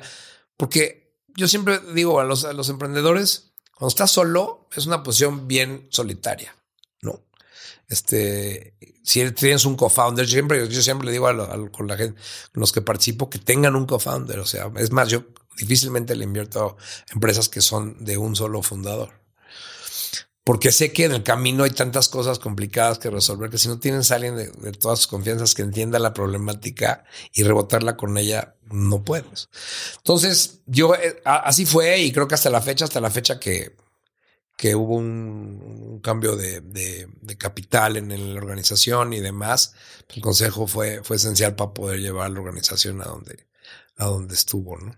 Y Sergio, algo que me llamó mucho la atención y me ha llamado a lo largo de los últimos años en Kio es que, a ver, es una empresa, si lo ves fríamente, es muy aburrido el tema. ¿no? O sea, es infraestructura de datos. El cliente es el CTO y hasta el cuate de, de, DevOps de la empresa. Y ustedes, la manera en que posicionaron a la empresa fue una empresa, parecía una empresa de consumo. Era una empresa con una comunicación muy edgy, muy viva, muy dinámica. El Chivo Lubetsky, eh, Alessandra Ambrosio, ¿De dónde viene esta idea y, cómo pensabas de posicionar aquí de esta manera para un target que tal vez nunca lo había vivido? Sí, esa es, mira que me, es buenísima pregunta porque por los primeros tres, por los primeros tres, eh, tres o cuatro años, pues históricamente no había marketing. ¿no? Si tú no estás acostumbrado a hacer marketing masivo, así como en una organización muy institucional, como que no, no lo piensas todo el tiempo. Pero en, en, como en el 2006, por ahí, cuatro años después de que habíamos empezado, este, también me, di cuenta que, nosotros estábamos siempre enfrente con, con empresas que tenían mucho marketing enfrente de nosotros. Bueno o malo, pero había marketing, ¿no? Entonces, en una de esas eh, cosas como de doble rebote, unos amigos míos con los que estaba yo de socio en otro negocio me dicen, oye, estamos usando un publicista este, ¿por qué no platicas con él un día que te pregunta? A lo mejor puedes hacer algo, alguna, alguna cosita o como para ir expandiendo la marca y demás. Este, y entonces conozco a un publicista que no sé si lo conoce, se llama Pico Covarrubias. Que Tiene episodio ya en Caracas, creo que es el episodio número 9. Ah, sí, bueno, pues Pico y yo somos amigos de, muchísimos. Entonces nos conocimos y nos hicimos eh, amiguísimos. Y, y este, y entonces con Pico me dice, oye, bueno, pero este, ¿qué quieres hacer? Le dije, todo lo contrario a lo que hace mi competencia. Sea, tuviera los, los, anuncios de mi competencia y era una foto de unos servidores adentro del data center. Qué cosa más horrible. Nadie sabe ni qué es lo que están viendo, ni dónde están, ni nada. No quiero nada que ver. Yo quiero que entiendan que la marca de nosotros es una marca en la que pueden confiar, una marca con la que se pueden entender, una marca que va a cuidar sus cosas, porque es nuestra vocación. Un poco yo siempre hacía la analogía de que los los data centers, nuestra vocación éramos, éramos como las, las, este, eh, las guarderías de tus, de tus equipos de cómputo. Y yo lleva y le decía, imagínate que soy de guardería, ¿no? Y tienes que entender que cuando llegas a la guardería la primera vez, nadie quiere dejar a su hijo, porque piensa que nadie lo va a cuidar mejor que él. Y que lo va a dejar de ver toda la mañana. Y que, qué tal si tiene hambre. Y qué tal, quién lo va a atender.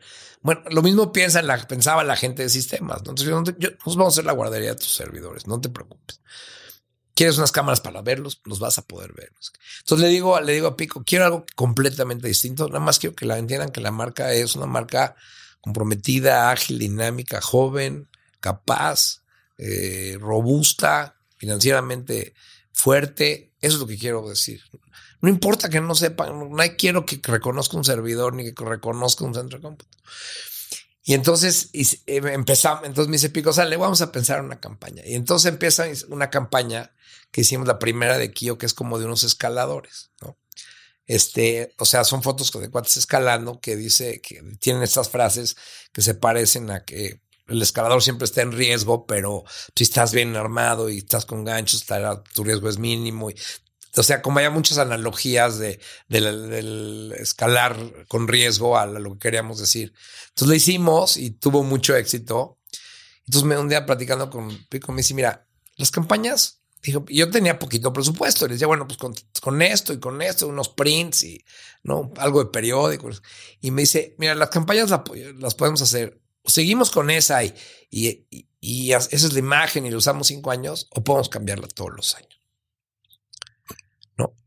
Dije, pero pico, yo tengo poquita lana, ¿no? O sea, para invertir en el marketing. Y si no hay recordación de la del año pasado, pues ya vas, te subes a la del año pasado y y entonces me dice, sí, pero también es padre que la gente se asombre de lo que haces y no sé qué. Y al final dije, ¿sabes qué? Tienes razón, vamos a cambiarla, si nos divertimos más. Entonces vamos a buscar otra. Y entonces nos dedicamos durante con muchos años y hasta la fecha a que todas las campañas todos los años era distinta. Y entonces este, de ahí salía este tema de cómo nos hemos cómo hicimos las campañas con, con, con Alessandra Ambrosio y con Candy Suenopel, este, ¿no? Este, que, que, eran de Victoria's Secret en su momento, y luego con, con este de Game of Thrones, este, con, o sea, hicimos muchas campañas siempre muy edgy, porque creíamos que más bien lo que queríamos es que la personalidad de la marca la entendieras, porque si, si, si tienes empatía con la personalidad de la marca, pues me vas a creer cuando te diga las cosas, vas a confiar en mí. O sea, ¿qué es lo que pasa? Que, y entonces eso fue lo que quisimos construir, más que que supieras exactamente qué hacemos, a que, a que entendieras quiénes era, que la personalidad de esta marca era así, que eran o sea, todo, a todo dar, gente joven, gente súper comprometida, expertos en lo que hacen. Esto es lo que necesitaba saber, porque no te voy a poder explicar más. Y de ahí Ah, fue las campañas que hicimos y tenemos unas exitosísimas. Y, bueno, a partir, independientemente de que nos hemos divertido adentro de la empresa con esas campañas también, este, había mucho endomarketing hacia la organización. Entonces, la organización siempre disfrutó mucho también de las campañas. ¿no? Sí, me tocó ir a algún lanzamiento, creo que igual fue justo de la de Alessandra Ambrosio ahí al data center de, de Coajimalpa. Sí, sí, sí. Eh, y a ver, y teniendo a Juani involucrado y Juani tan metido en la Fórmula 1 ya desde hace tiempo, ustedes también ahora ya también tienen un poco de, Tenemos algo, adentro. Sí, la verdad es que sí. O sea, Juan y yo la verdad es que si, yo te dijera que, quién es una de las gentes más cercanas que tengo y que he tenido siempre ha sido Juani, ¿no? Este, en todos sentidos, no nada más somos amigos, pero es, es, es un mentor formidable, es una gente que, tiene todas mis confianzas y que me ha ayudado muchísimo al paso del tiempo y me ha orientado y me ha escuchado y, pasamos muchas buenas y malas juntos, ¿no? Pero en, este espíritu que tiene, que no sé si lo conoces muy bien, también muy, después Pico, le presento a, Pico a Juani, entonces también ahí resulta que estamos y como que todos tenemos este mismo sentimiento del marketing como muy, muy fresco, muy innovador. Juan también empezó a hacer marketing para una organización que si decías que mi negocio es aburrido, no, seguro, este, seguro está más. Pero bueno, eh, entonces empezamos ahí y en el camino hemos compartido muchas cosas de estas de, juntos.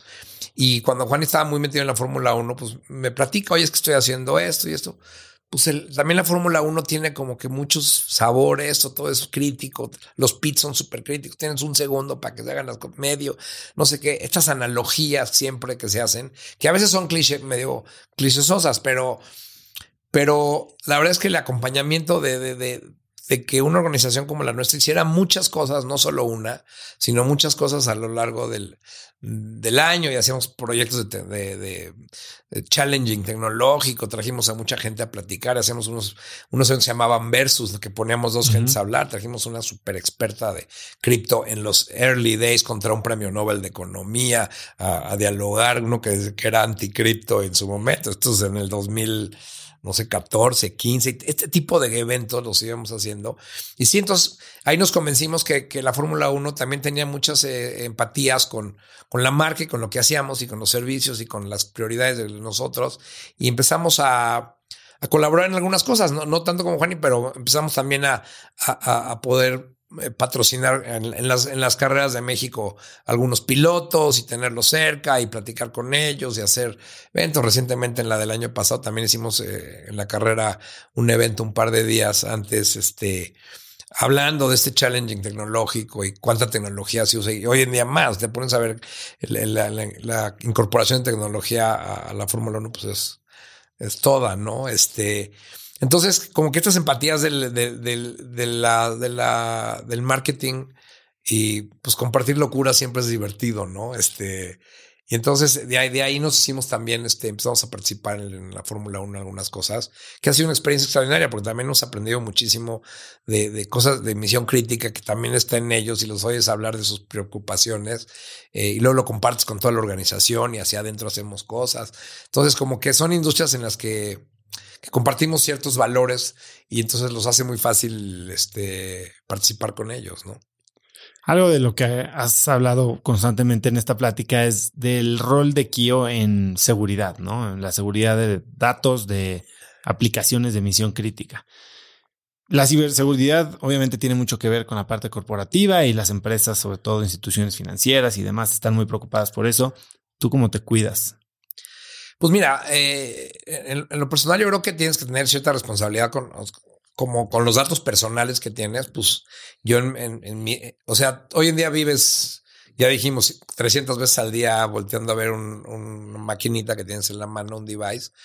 Entonces, ese device tiene instaladas aplicaciones de seguridad, cuando me conecto a los, a los internet tienen VPNs, tienen two factor authentication, cualquier acceso. O sea, las cosas que te dejan operar razonablemente fácil, pero que tienen unos niveles de seguridad que lo hace infinitamente más complicado que entrar a otros. Como un cuate que va en un, eh, este ejemplo, digo, en ciberseguridad es muy clásico, que un cuate va caminando por una, por una, este, colonia y, de repente pasa y ve una casa que tiene siete barrotes, no sé qué, ve otra que tiene cuatro candados, y luego ve una, una, puerta con una casa con la puerta abierta. Pues, ¿cuál va a robar? ¿No? Se va a meter a la que tiene la puerta abierta. Entonces, lo que tienes que tener es suficientes niveles de seguridad para que hay uno ahí al lado que no es disuasivo. Es disuasivo. Y disuasivo y protección. O sea, nosotros tenemos una división enorme de ciberseguridad que protegemos muchísimas organizaciones. Eh, eh, que, que, que nunca es suficiente, porque si, eh, si los malos pueden atacar organizaciones globalmente robustas como los gobiernos de países o los gobiernos americanos, pues lo que puedes hacer en términos eh, institucionales es muy importante, pero es la suma de que hagas acciones sistemáticamente en, en, en, muchas de las áreas, digamos, si fueras una organización, en muchas de las áreas, no con una sola solución lo vas a hacer. Y, y, ese es un tema bien complicado porque todo el mundo está muy consciente de, del riesgo, pero luego no hay que pagar por él, ¿no? entonces, oye, o sea, no tengo idea cuánta gente me habla y me dice, oye, sácame de un rescate que tengo, o sea, tengo este, me, me secuestraron la, la información, ¿no? Que es muy común, lo que se llama ransomware, pero semanalmente. ¿Personas? sí, personas, empresas. Oye, pero ¿y no tuviste esto y esto y esto y esto y esto para protegerte? Pues no. Entonces, está en un momento que es bien complicado rescatar a una empresa de un ransomware. Un ransomware bien hecho va a ser razonablemente complicado salir adelante. O lo pagas o, te atienes a. ¿Y una vez que lo pagas, te sueltan? Este. Pues yo no te puedo decir abiertamente que los he pagado, pero la historia es de que, lo que has visto. de lo que he visto es que se lo pagas o te lo sueltan. O sea, son como malos medio. Malos buenos, malos con ética. Con e, medio con ética. Porque aparte es totalmente estadístico. Si estos cuates mandan un millón de correos al día o un billón de correos al día en todo el mundo, ¿cuántos crees que le van a picar y le van a abrir? ¿Y qué tipo de data es la que secuestran? ¿Tu cuenta de Instagram? No, no, no, no, no. Te secuestran en, una empresa. En una empresa, entiendo. Tus servidores. En, tu cuenta personal, sí, te cierran tu teléfono, te cierran tu computadora. O sea, es mucho menos el, el ransomware personal que el institucional, ¿no? El institucional sí es un problema grande, complicado, este, y, hoy en día, pues hay tantas herramientas como para protegerte, sí, nada más tienes que usarlas y ponerlas y pagarlas y administrarlas, como si fuera una aplicación, así como pagas Excel y Word y demás, tienes que poner aplicaciones de seguridad y te, cuestan al mes y hay que ponerlas y llámalas a la escala que quieras. Quieres proteger a mil usuarios, a diez mil usuarios, a cien mil usuarios, no importa. Pero entonces eh, yo creo que te tienes que proteger. O sea, hay muchas cosas de sentido común, ¿no? En el lado personal el consumidor, porque luego ese consumidor al final entregas tus datos a alguien más y tu información está distribuida en muchos lados, ¿no? Entonces, ¿a quién se le entregas? Cuentan cómo estás con, con quién se le entregas y qué haces cuando la, cuando la vas a usar. Entonces, yo creo que la conciencia de la seguridad la tiene que tener uno, ¿no? Y las organizaciones también. O sea, el 98% de los ataques en las organizaciones es por un error de un agente de adentro, no de afuera. Si alguien de adentro cometió un error en picarle una cosa que no debía y cerró un puerto, abrió un puerto, le dejó una puerta abierta, se metió un troyano, no sé qué, y eso le avisa al malo que ya está adentro, que aquí estoy, vénganse por acá, esta es la entrada, y, ahí, así, así le abren los datos. Pero es porque alguien le picó a, sácate un viaje a Acapulco, y este, y aquí hay unas muchachas, este, muy bonitas, este, con poca ropa y cosas así, pues le picas, están hechos para que estadísticamente le pica. Entonces, cuate que manda de esos. el del SAT. ¿Eh? Que te llega notificación del SAT y le, picas le picas. y... los malos a veces no tienen ni tiempo de atenderte. Inclusive hoy los ransomware te atienden con un ticket automatizado. Antes hablabas con ellos. Yo tenía gente que hablaba ruso y demás porque muchos de los ataques nos venían de allá y había que resolverlos. Pero hoy en día te dan tu ticket porque si no vas, o sea, imagínate que le pican, mandan X millones de, de, de, este, de aplicaciones ransomware diarias, le pican en todo el mundo a, deja tú, a 10 mil, que no es nada, hay muchas más. Ese cuate tiene idea de quién eres tú porque tiene tu, un par de horas. Y si no le hablas hoy, le van a mañana va a mandar otros 10 mil y mañana otros 10 mil. Le hablas a los cinco días, oye, sí, sí quiero pagar ay, ¿tú quién eres? Deja ver si encuentro tus datos todavía y te los puedo salvar y demás. Entonces, eh, hay toda una industria enorme, grandísima, súper, o sea, oye, que es un crimen, sí, ¿no? Digital, sí, pero global también. Entonces te tienes que defender y tienes que cerrar tu puerta con llave y poner el candado y, ¿no? Y, este, traer un bulletproof vest digital. Los dos o tres top musts que tenemos que tener como personas para proteger nuestra seguridad cibernética? Mira, yo, no puedes navegar en redes abiertas, ¿no? En wifi de aeropuertos y estas cosas. Entonces tienes que tener una VPN para cuando hagas eso. En el momento que te conectas a una, a una red que no es conocida tuya, lo que haces con una VPN es que es un tubo adentro de la, del Wi-Fi tal, que cuando alguien está, porque el Wi-Fi abierto, hay gente sentada allá afuera que puede ver en su computadora lo que le está pasando ahí adentro. Si de repente ve una cuenta de banco, ah, ah, la agarra. Ve una tarjeta de crédito con su número, sube, la agarra. Entonces, lo que haces con una VPN en que, hay para tu, para tu ¿Cómo cuál? Nada más para que la gente que esté oyendo vaya y cheque qué recomendarías. Hay muchas, hay Express VPN, hay unas de Norton para, para el iOS, vale, no sé, 30, 40 dólares. Lo instalas y cada vez que le picas se hace una VPN. Entonces, hace un tubo por donde se va la información, pero el cuate que está viendo no ve nada, ¿no? Ve un tubo. No ve lo que trae adentro. Esa es, esa es como la 101, ¿no? Este, o sea, navegar, peligrosísimo navegar en redes que no, en redes abiertas, en aeropuertos, en, en, los la del parque, en la del parque, en la, anónima, en la este, en la del salón VIP de, de, las aerolíneas, estas cosas son es, es, eso es súper prohibido, eso es muy, muy fácil. Y la otra es que tienes que tener doble factor de autenticación para meterte a todas tus, a todas tus cuentas, ¿no? Este, y luego puedes tener aún cosas mayores de autenticación arriba, tener este eh, códigos que te resuelven, este, no nada más cuando entraste una vez, sino cada vez que entres.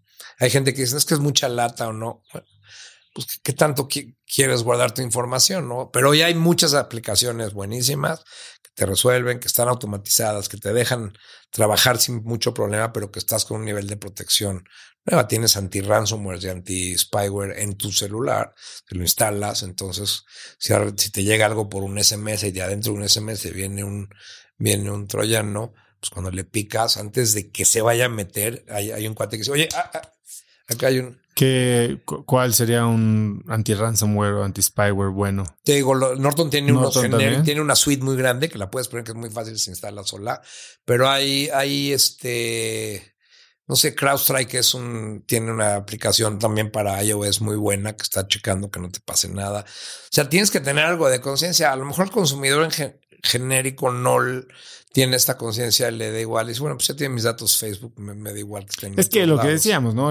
Justo hablando de cripto y descentralización, oye, ya nadie va a tener tus datos, pero la verdad es que la centralización es muy conveniente. Claro, sí, sí, sí, para, ti también como usuario, ¿no? Entonces, eh, yo creo que tienes que tener cierta conciencia de, las cosas. Hoy en día hay muchísima forma de poderse proteger bien. Si vives en tu celular como el 90% de, de, la población que trabaja y demás, y aunque no la, o la sociedad en general, ¿no?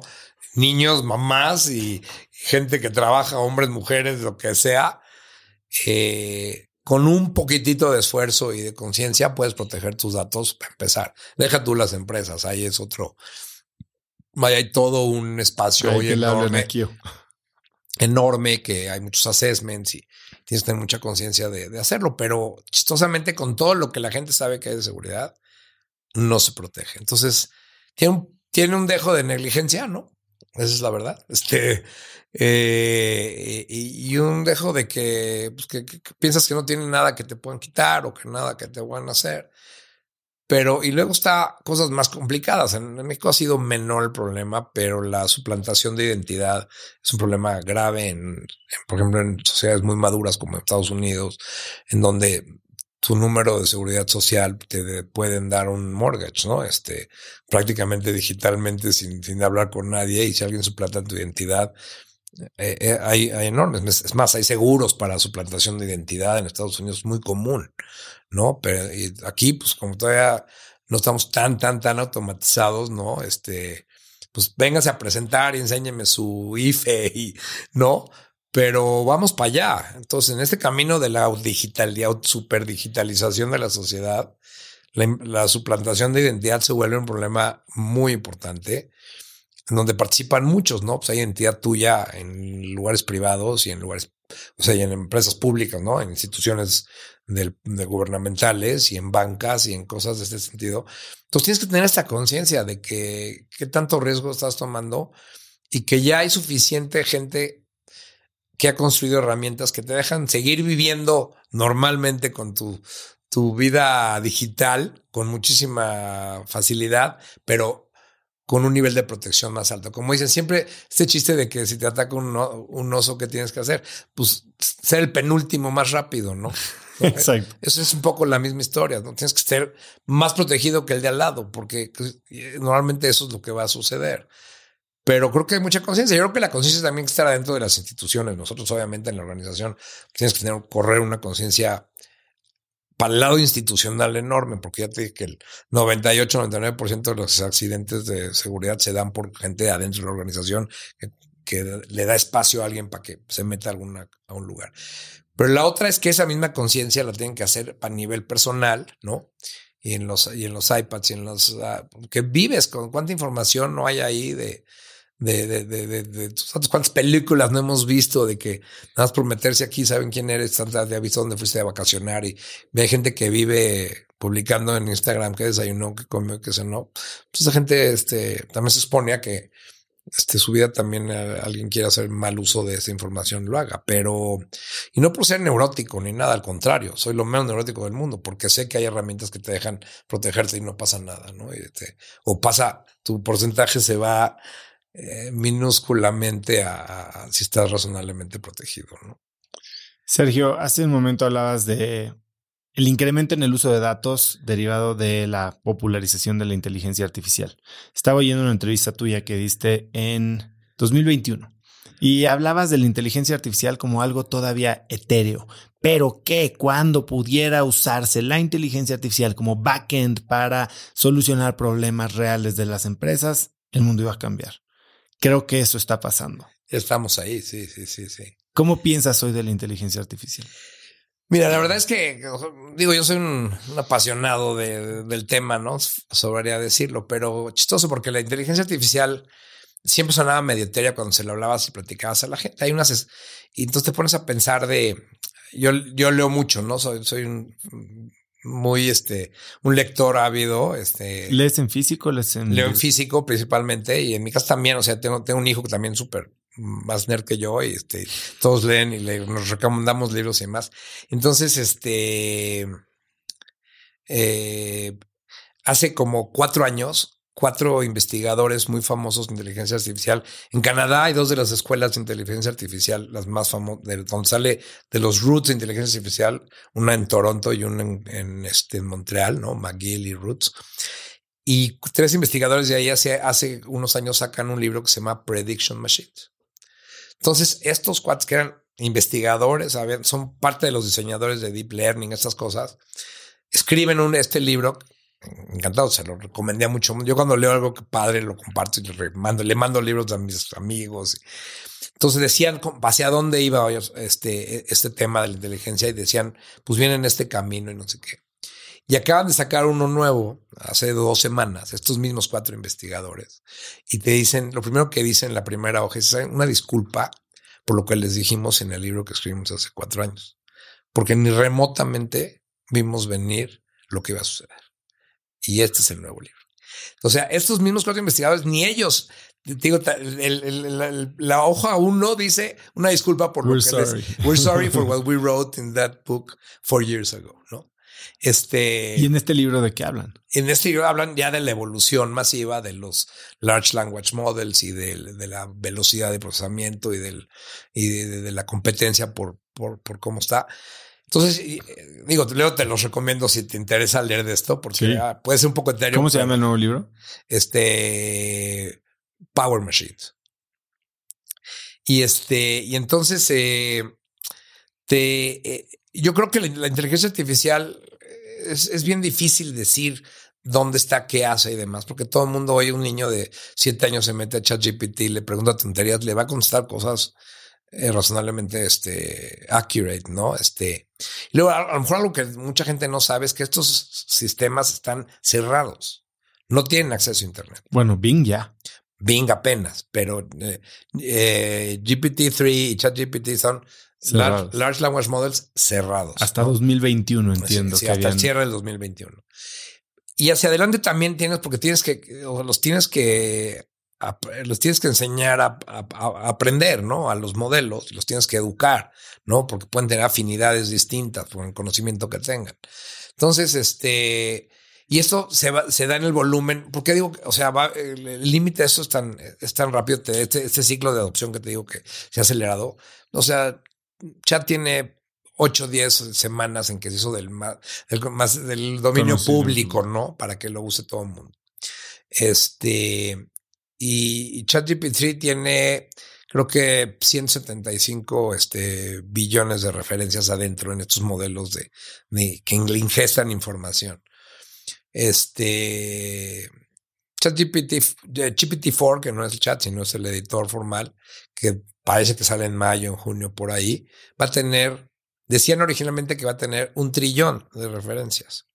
Y luego hace poco salieron a decir que no, que va a tener 10 trillones de referencias. Y luego, y luego salieron unos chinos que tienen un modelo con 100 trillones de referencias. Este, ¿no? O sea, leas esto todos los días. Entonces resulta que toda la información que se ha generado en la historia de la humanidad va a estar adentro de, estas cosas y, te pones a pensar qué se puede hacer con toda la, información que se ha generado en la historia de la humanidad de cualquier tema. Entonces ahí es donde creo que viene este tema de hacer, de, va a haber eh, inteligencia artificial vertical, ¿no? Va a haber afinidades de gente que, de modelos que van a saber hacer muy bien algo. Es tan, rápida la adopción que a 8 o 10 semanas o lo que hablamos de, que salió el modelo y se hizo del dominio público, debe haber miles de aplicaciones, miles de aplicaciones que ya tienen atrás de ellos ChatGPT haciendo algo. Hoy me salió un anuncio en Notion. Bueno, Notion, ya puedes lo, lo, lo aumenta, ¿no? Pero hay Sí. otras que dicen, no sé. O sea, es claro que tú le puedes decir que escribe una novela y que diga cinco capítulos y que hable de, de- de cuidar a los osos, ¿no? Y va a escribir algo con razonable, ¿no? tengo un storyboard completo y demás. Pero cuando le enseñas a hacer storyboards, va a haber un vertical que solo va a hacer storyboards mejor que nadie. Y alguien que va a hacer, ¿no? Este modelo. Diagnosticar imágenes de cáncer. Sí, es así. Sin digo, un, un radiólogo en su vida ve, no sé, 50 mil imágenes y los modelos de diagnóstico tienen 5 millones de imágenes ingestadas, ¿no? Este. Entonces, yo creo que la, la- la dificultad que está pasando ahorita en, en el mundo de los negocios es primero entender si la inteligencia artificial impacta tu negocio o no. Yo creo que esa pregunta no, no está pasando. No hay, no hay que hacerse. No hay que hacérsela, eso es obvio, que va a impactar, hagas lo que hagas, vendas llantas o vendas tecnología, ¿no? O seas médico, este, seas abogado, lo que me digas. Esa pregunta no la te la puedes hacer, es que sí, ¿no? La- o si te la haces, la, la respuesta va a ser siempre que sí, ¿no? Y luego la otra es, si yo tengo enfrente a alguien con, todos competimos con alguien en lo que hacemos, ¿no? Los doctores entre ellos, los, no sé, por los skills y demás. ¿Qué puede hacer el de enfrente con eso si lo usa bien que yo no puedo hacer hoy? ¿No? Ya, díganlo en la empresa, en diseño de producto, en marketing. Entonces, en los que tengan la capacidad de poner a su servicio, aumentando el este, el, eh, lo que ellos hacen con inteligencia artificial, pues irán despuntando, ¿no? O sea, claro que esto vuelve, este tema de que vuelve a ser el parteaguas de los que saben y los que no saben, los que tienen, los que no tienen, en fin. Pero hoy, hoy con, con, la inteligencia artificial, lo que decíamos otro día platicando con unos amigos, dice, ahora no, la verdad es que no es el que sepa más, sino el que sabe hacer las mejores preguntas. O sea, el prompt que tú le pones a la inteligencia artificial para que te conteste, el que la haga mejor, tú le pones el mismo modelo a cuatro gentes y el que haga la mejor pregunta tendrá una respuesta más eh, accurate usando el mismo modelo atrás. Entonces te tienes que volver el especialista en saber preguntar. O sea, el who makes the best questions, ¿no? Eh, eh, y entonces tienes que saber qué ponerles, qué decirles, cómo, para que entienda el modelo y te traiga la mayor nivel de información. Y luego, como lo hace con tanta velocidad, tienes que saber que, esa respuesta que haces con ella, ¿no? Entonces, yo creo que ese es el reto. Yo creo que las organizaciones están pasando por un momento en que tienen que tener gente que piense en eso todo el día. No es algo más que lo haga el de sistemas, ¿no? Ahí están los de tecnología, a ver qué, quieren, qué, qué nos dicen de eso. Dices que nos vengan a platicar, ¿no? Del tema. Yo creo que tienes que tener, o sea, a lo mejor suena trivial decirlo, pero un Chief AI Officer. ¿No? Porque es tan transformacional para las organizaciones si no tienes a alguien que solo desayune, come y cena, se levante, se vaya a dormir pensando en eso y cómo impacta en todo lo que hace la organización, los procesos, los productos, el nivel de servicio, la atención, las finanzas, pues alguien sí lo va a hacer. Oye, Sergio, ¿y has visto algo recientemente? Eh, yo, he visto que de repente anuncian cursos hasta en internet ya, ¿no? De prompt engineering. ¿Hay algo que tú podrías recomendar? Algo que digas, bueno, este es el cuate o este es el curso, este es el libro. que, que no, not yet. O sea, es el, el- el- el prompt engineering, que es who makes the best questions, literal. Este, eh, creo que hay, todavía hay mucho que está todo el mundo aprendiendo a hacer, ¿no? Este, lo que hay es un poco empírico de lo que más o menos pudieras hacer. Yo no, yo no- digamos, no me he topado con algo que diga, oye, esto es transformacional, es lo mejor que, que he visto. Yo creo que los mejores prompts que he visto es de gente que eh, está pegándole al prompt todo el día y que hace 100 diarios. Entonces el 100 va a estar mejor que el 1, ¿no? Y lo hace porque va a entender qué le faltó, qué le dijo, qué no. Lo mismo para cuando haces AI de imágenes, ¿no? Usas Stable Diffusion o DALI o cualquiera de los, de los AIs de imágenes que ahora ya los van a fusionar, por cierto, para las, eh, para las este, versiones que siguen. Va a tener el de imágenes y el de el editor de texto juntos. Este, digo, si has usado alguno de ellos, le dices, este, pues ponle un, hazme un. Bueno, Pico es fan, se la pasa Pero Pico es fan. está convirtiendo su, su agencia en una agencia de que tiene Augmented AI para todo esto. Eh, eh, son los diálogos mucho con él, pero, pero para todo eso, ¿no? Tú pones, tú le vendes un balance al motor de inteligencia artificial y dime, dame todas las razones financieras, dime cuáles están mal, cómo comparo con mi industria, ¿no? Un balance financiero complicado y lo vas a ver hacer y te va a decir, oye, ¿sabes qué? Pues estos son ciencias de liquidez, ¿no? Estos son ciencias de endeudamiento. En tu industria están, la mayoría está abajo de esto y tú deberías estar aquí. Eh, este, este es tu gap. Te lo va a contestar instantáneamente, ¿no? Entonces, Oye, ¿eso va a dejar que los analistas financieros hagan las cosas? No. Un analista financiero tiene un motor de estas cosas, se lo echa, lo hace, le ayuda y entonces te responde con mucha más velocidad, con más accuracy, con más. Te va, lo que quieres es que te deje ver los problemas con mayor anticipación de lo que históricamente los veíamos. ¿Cuál es el rol del humano? Una, vez, una vez, una es hacer las preguntas y después. Lo otro es entender las respuestas con, eh, con, con, con este o sea, qué hacer con la respuesta, ¿no? Con la información que te entrega, a dónde la aplicas, a quién se la mandas, qué cambios haces con ella, cómo te preparas. O sea, este, eh, eh, platicamos a alguien siempre que, le va a quedar al humano, pues la, creatividad de, de, construir con la información lo que sigue, los business models, este, ¿no? Los, los, los, productos innovadores, entender qué necesidades tiene el ser humano. Creo que es complicado, o sea, estas cosas se vuelven tan poderosas, ¿no? Eh, eh, hay muchos fatalismos, ¿no? De que, ¿no? Que, si le van a dar al, al, eh, a, los motores de, de ella y que, que, administren las guerras y cosas de estas son. Hemos visto cuántas películas de estas históricamente al respecto. Y luego también hay este, hay esta como tendencia de gente que dice, Ay, hay que regular la inteligencia artificial. ¿Cómo crees?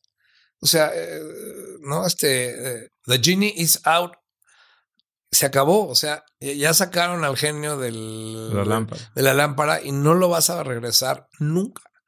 No vas a poder regular. Estás hablando de las empresas que tienen, que son los constructores de estos motores, OpenAI, por ser la Amazonada. Pues es una empresa se va a hacer grandísima y que, lo que va a hacer es hacerlo cada día mejor y más rápido, más fácil, más, más potentes, porque es la vocación de esa empresa es darte esa herramienta, ¿no? Y si esa va a ser dentro de 10 años la empresa tecnológica más valiosa del mundo, a lo mejor, who knows, pero puede ser, ¿no?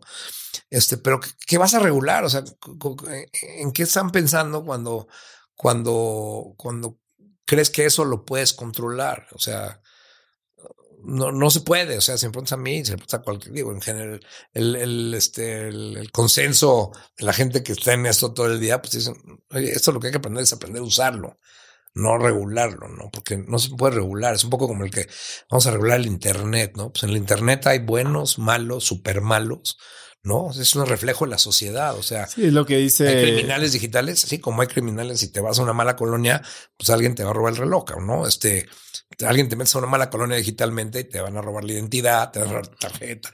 Entonces, el Internet es, un reflejo de la sociedad y ella va a terminar conteniendo todos esos inputs y va a tomar decisiones alrededor de eso. Es justo lo que dice Mogodat eh, en Scary Smart. No sé si ya lo Sí, sí, sí.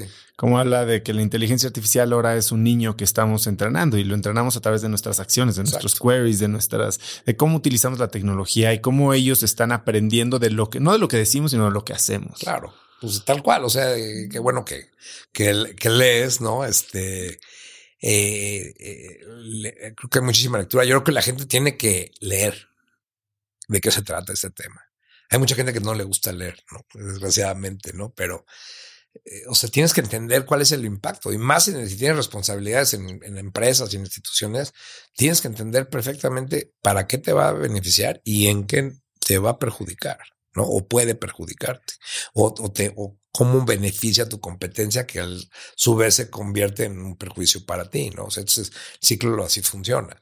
Entonces, este, yo, yo, yo creo que estamos en los super inicios. Este, esto va a crear nuevos negocios que no hemos visto nunca, ¿no? digo, las empresas que ya están haciendo los modelos es uno de los primeros, pero hay los que construyen sobre eso. construyen sobre eso, pero hoy quieres paga el que te construye historias o te escribe libros, pues vale 20 dólares al mes, una suscripción y, este. Antier vi un post de una empresa que es literal una empresa que debería, they should know better, ¿no? Sí. Y era un post en Instagram que decía, buscamos creadores de contenido escrito que quiera sumarse a nuestro long form content, a nuestro sitio de internet como escritor. Yo dije, ¿Y por, hoy? ¿Por? Sí, sí, sí. Eso ya no existe. Sí, sí, ya no. ¿Por qué, cabrón? No. Pregúntale a ChatGPT le pegas. Haces 200. No, pero aparte, eh, la accuracy de esto y la, la accuracy y la profundidad, ¿no? O sea, cómo aprenden estas cosas, tienen estas dimensiones. Tienen muchas más, pero estas son las más importantes, que se definen el número de relaciones que hay, que son estos billions of relationships de, de información. Y te digo, eh, este, este hecho de abrirlo al Internet tiene otras consecuencias, ¿no? Porque las respuestas son ser menos estructuradas, tienen, pueden salir cosas que son... Ahí quería llegar, ¿no? Esta semana también estaba viendo una respuesta que no sé si fue una respuesta adulterada, que ya luego no sabes si lo que ves en Internet es real, eh, de, de Bing respondiéndole a, a, una persona que le hacía una pregunta de qué sabes de mí. Y le dijo, oye, me estoy sintiendo este, agredido. Y dice, tú cállate, que te puedo destruir y puedo hacer que nunca te vuelvan a contratar y eres un ser inferior. Y, o sea, agresiva la respuesta de la máquina. Sí, sí, eh, yo, yo, también creo que por ahí lo leí. también estoy de acuerdo que no sé si es, si es adulterado o no, es buena palabra. Este, lo que pasa que también lo que no sabe y es un poco ese tema de que si estas cosas tienen personalidad, O sea, yo platico contigo, eres una gente calmada, no sé qué, y tengo amigos que son súper uh, erráticos y se bajan y se pelean en el coche cuando alguien se les cierra, ¿no? Sacan eh, una pistola. Exactamente, sacan una pistola. Pero entonces los modelos tendrán, tendrán personalidad o no, y que va mucho aparejado a este tema de qué aprenden y cómo aprenden. O sea, eh, el, que está ahorita al público ha aprendido en las últimas ocho semanas por cientos de millones de requests que le han hecho enormemente. Entonces ahorita, si no, eh, cuando lo saquen al público, se van a hacer cada día más este, afines, ¿no? Este, y entonces te digo, yo creo que eh, esto ya como que se vuelve un tema que no sé, que yo creo que no es de moda, porque las tecnologías siempre están, tan como de muy de moda, ¿no? y Web 3 el año pasado. Web 3 y el cripto, y ¿no? ahorita cripto ya pasó por, por acá, ¿no? Y entonces ya está. De vuelta. Y ahí está, está AI, ¿no? O sea, yo, soy un believer en cripto, yo creo que eso tiene un, un, espacio perfecto en la tecnología y en la evolución de la sociedad. Soy pure believer, o sea, yo creo que yo creo que eso es, para la tecnología me encanta, me fascina, soy un experto en blockchain, olvídate, es todo, todo un todo un tema, ¿no? He leído y aprendido muchísimo de ese tema, pero fuera de eso, ahorita ya está atrás, ¿no? Y vamos a ver que se... Que está madurando, vamos. Sí, que madure y que pase el sustito de FTX y, ¿no? Este... Pero por el otro lado, entonces ahora también llega ella, entonces llegas a... Ahí estábamos en un restaurante comiendo con unos amigos y había alrededor de nosotros cuatro mesas uno con, uno con cuatro señoras que estaban seguramente practicando, atrás unos chavos como de universidad y enfrente como unos gringos turistas. Y las tres mesas de alrededor de nosotros solo estaban hablando de ChatGPT. ¿no? O sea, un poco. O sea, era, entonces, no era ni la edad, ni el grupo social, ni el grupo de. Ni el género. Género, todos estaban hablando de esto. Creo que está bien para que todo el mundo lo, lo entienda o sea, digo, lo tienes que aprender a usar, no, no asustarte. Este, en el lado, en el lado personal también, pero en el lado institucional más, ¿no? Porque ese tiene más impactos y más rápido. Ese tema. Entonces, oye, jamás, o sea, difícilmente tecnologías en 8 o 10 semanas habían, se habían convertido en aplicaciones tan rápido como esto, ¿no? Y, que la gente entendiera que le sirve y se le pongo, que le pongo enfrente una máscara que haga esto y pregunte aquí y ahí le contesta y te lo regreso mil aplicaciones eh, hay, habría hoy, seguramente habrá dos mil para mañana, ¿no? Pero entonces, esa velocidad de que todo esto empieza a ser, porque en la medida que las pones, se hacen más eficientes, más inteligentes, ah, aprenden. más aprenden. Y entonces, este, después de un año de eh, una aplicación que escriba storyboards, pues no va a haber quien le gane a escribir storyboards a esta aplicación, ¿no? Este, son los que hacían storyboards, bueno, pues tienen que escribir los prompts para que les hagan las historias y luego alguien las tiene que, alguien tiene que filmar las, las series, ¿no? Al final de Hasta que no, ¿eh? entonces te crees este modelo que produzca video y este video. Sí, o sea, también produzca video sintético, ¿no? Este, y entonces, por ejemplo, yo creo que el otro, otro mundo muy importante es el synthetic content, ¿no? Que, que estos de ChatGPT no hacen synthetic content, sino hacen contenido extraído de datos. Pero puedes crear contenido sintético. Está mucho más, la historia viene más de hacer contenido sintético gráfico para entrenar modelos porque no había suficiente forma de entrenar los oídos, entonces hacías, contenido sintético de un cuarto y luego entrenabas el modelo a entender que esto es una puerta, que esto es una pared, no. Y en ese sentido también el synthetic content hay una, una, tendencia enorme de construir contenido sintético para hacer este muchas cosas, para hacer videos, para hacer audio. O sea, entonces, y luego la otra que viene es que, ¿dónde, qué es verdad y qué no, no.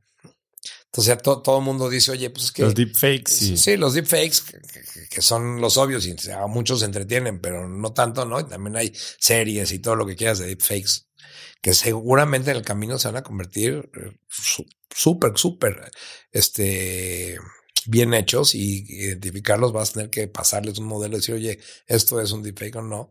Pero, pero fuera de eso, este, no, pues ahora, ahora tienen que cambiar las, las industrias, tienen que adecuarse a la realidad. Oye, tengo que hacer un, un essay para entrar a una universidad. No, pues las universidades dijeron cero essays. Pues ya. Oye, que sí, luego te lo puedes pasar por ChatGPT y te dice, oye, yo le hice, lo hice yo, ¿no? O sea, si hay una herramientilla ahí que te dice que yo lo hice. Pero fuera de eso ya pierde un poco de sentido. Entonces, que entender qué le pido a un estudiante que quiero que entre a una universidad. Tú que fuiste a una universidad súper prestigiosa, dificilísimo de entrar y demás, y que escribiste un essay súper profundo y no hiciste tus exámenes, sacaste, no sé, 1600 en tu SAT o lo que hayas sacado. Si ya no es eso para entender que tú eres un perfecto alumno para esta universidad. entonces, ¿qué es? ¿Qué es? ¿Cómo encuentro a esos alumnos que van a Excel eh, con, la con, con haberse educado en esta institución? ¿No? O sea, entonces ya te das cuenta que y luego hay, hay, mucha gente que dice, es que entonces lo hemos hecho mal muchos años. Hoy ya todos sabemos contar cartas, por decirlo así. Sí, sí. O sea, entonces, este, por muchos años hemos hecho, no hemos aceptado a gente que debimos haber aceptado. Porque le debemos haber preguntado otras cosas. O sea, dropouts de, no importa que, que, hayan sido dropouts del, de, de, college. del college. Al contrario, hay gente dropout que sabe 100 veces más que uno que, que lleva dos undergraduate degrees que, que, nada más se aprende las cosas de memoria. Entonces, también se cuestiona la sociedad muchas cosas. De decir, oye, ahora, how do I qualify things, people, knowledge? O sea, en ¿cómo lo meto ahora en cubetas? De decir, ¿de qué tamaño es esto de lo que estoy haciendo? Entonces, este, se tienen que recuestionar, ¿no? Eh, los, los sistemas de ingreso a estas universidades prestigiosas y demás. Y recuestionar lo que pasa en esas universidades. Yo no sé si mis hijos van a ir a la universidad. Sí, no sé. Te enseñan, ¿no? Yo, uno de mis hijos se dejó la, la, la, el college eh, ahí a, la mitad, pero sabe más que cualquier gente que, que, yo conozco porque lee todo el día y está súper educado. Olvídate. No, no, no tiene ni un mínimo este, tema contrario a haberse, haberse no, no terminado la carrera, ¿no? Está estudiando matemáticas aplicadas y economía, en fin, por haberla dejado al contrario, sabe más que, que cualquiera, ¿no? Entonces, pero eso mismo, ese, ese caso, para las, para las grandes universidades, primero, ¿cómo escojo a quién? Y luego, ¿qué les voy a enseñar? Entonces, estos espacios, eh, la educación está súper eh, challenging, ¿no? ¿Qué hago? ¿Qué les estudio? ¿Qué les enseño? ¿Cómo les enseño? ¿Qué herramientas les doy para aprender? ¿No? Este, entonces, ese cuestionamiento social tan grande que se está dando, creo que le va a hacer bien a la sociedad en general, ¿no? A los negocios, a las gentes, a las personas, a, no sé, a las prácticas sociales, todo. Por ahí decías, o, usaste una frase, ¿no? Que decía que la inteligencia artificial ya es una disciplina de humanidades, que es una frase de Sebastian Thrun. Sí, sí, sí. Sebastian lo admitió una vez a México a que diera una plática, este, que es un cuate entretenidísimo, ¿no? Estaba diseñando coches voladores, ya nada más cuando te dicen, ¿cuál tú qué haces? No, pues estoy haciendo coches voladores. Ah, ok. Creo que estás en una práctica bien particular, ¿no? Este, pero, pero él, él había estado en el mundo de la inteligencia artificial muy tempranamente, trabajó en Google muchos años y demás. Vino uno de estos este, eventos que hice de, de, versus. versus y este, y platicando con él, que tienes la oportunidad de, platicar en estos espacios como luego ya más íntimos, de que te platican cosas de la familia y demás. Este, él, él sí, cuando platicabas con él, esto fue hace unos cuatro años por ahí, sí lo, sí veía venir algo así como esto, ¿no? Este, había estado trabajando muchos años en research labs y demás, inteligencia artificial y demás, y, y, lo veía venir y dice, la vez que no lo, no lo han soltado, estamos aprendiendo nosotros a qué hace y qué no hace y demás. Entonces, creo que estamos en este momento, para los que somos que estamos confortables con la tecnología, estamos muy confortables con lo que está pasando, porque nos da un espacio enorme de hacer más, de entender más, de aprender más, de transformar más, nada más, nada más nos da más capacidad, ¿no? Gente que está asustada dice, les da menos, ¿no? Se asusta, se echa para atrás. Y, entonces, este, pero yo creo que para, al final, en, el resumen de la sociedad, pues es evolución, es otra, es una evolución más, tan grande o disruptiva como el Internet. No sé, ¿no? Igual y sí es más que, que, en el 95 cuando se pudieron, o en el 94 que empezaron a usar el Internet para... Pues sí fue transformador de la sociedad y no, hoy día no te puedes imaginar la sociedad sin acceso, sin Internet. Pues, pues no sé, un, un hijo tuyo chico ¿no? De cuatro, cinco, seis años que es nativamente digital, es un decir, ¿cómo vivían sin inteligencia artificial hace 20 años, no? O sea, ¿qué, qué hacían todo el día, no? Este, ¿quién hacía esta chamba que es una lata, no? Que luego ahí la hace un motor. Entonces, este, yo creo que el momento histórico es extraordinario, ¿no? Este, eh, te digo, creo que para, los que estamos confortables con esto, no puede haber mejor momento que estarlo viviendo, ¿no? Y, viene, y este viene, a ver, Ray Kurzweil dijo 2045, el día de la singularidad, ¿no? De singularity. La, la, mente artificial será más inteligente que la mente humana. ¿Cómo ves ese time frame? Pues yo lo veo que se está acercando, ¿no? Este. Digo, eh, digo no, no soy nadie ni tengo ni credenciales de ninguna forma eh, este, para poder decirlo, pero por lo que pareciera de la velocidad y la aceleración que, que estamos viviendo y que alcanzas a, sentir, este, estos mismos se vuelven, se vuelven estos self-fulfilling prophecies, ¿no? De que, de que en realidad estamos a 20 años de esto, ¿no? Que me acabas de decir. Este, y si vemos lo que ha pasado en las últimas ocho semanas, si 20 años es mucho. Suena una eternidad. Suena una eternidad hoy en día, 20 años es una era geológica, ¿no? En términos tecnológicos. Entonces, este, porque en 10 años vas a, o sea, ChatGPT hace 5 años no, no, te lo hubieras imaginado. 5 años. ¿eh? Los próximos 5. Entonces, este, yo creo que ese es, ese es el reto de, de la sociedad, de los negocios. Este, nosotros nos estamos preparando, ¿no? Porque afortunadamente la inteligencia artificial requiere mucho procesamiento y estamos muy contentos con eso porque hay que hacer más centros de cómputo y meter más equipo y meter más cosas a que procese esto porque lo que le falta es, es, capacidad, ¿no? Porque es muy intensivo en capacidad de procesamiento de AI. Este, se procesa en, procesadores específicos que no son procesadores clásicos de, punto flotante, sino son GPUs, no son procesadores de, gráficos en paralelos con cómo, se procesa la inteligencia artificial.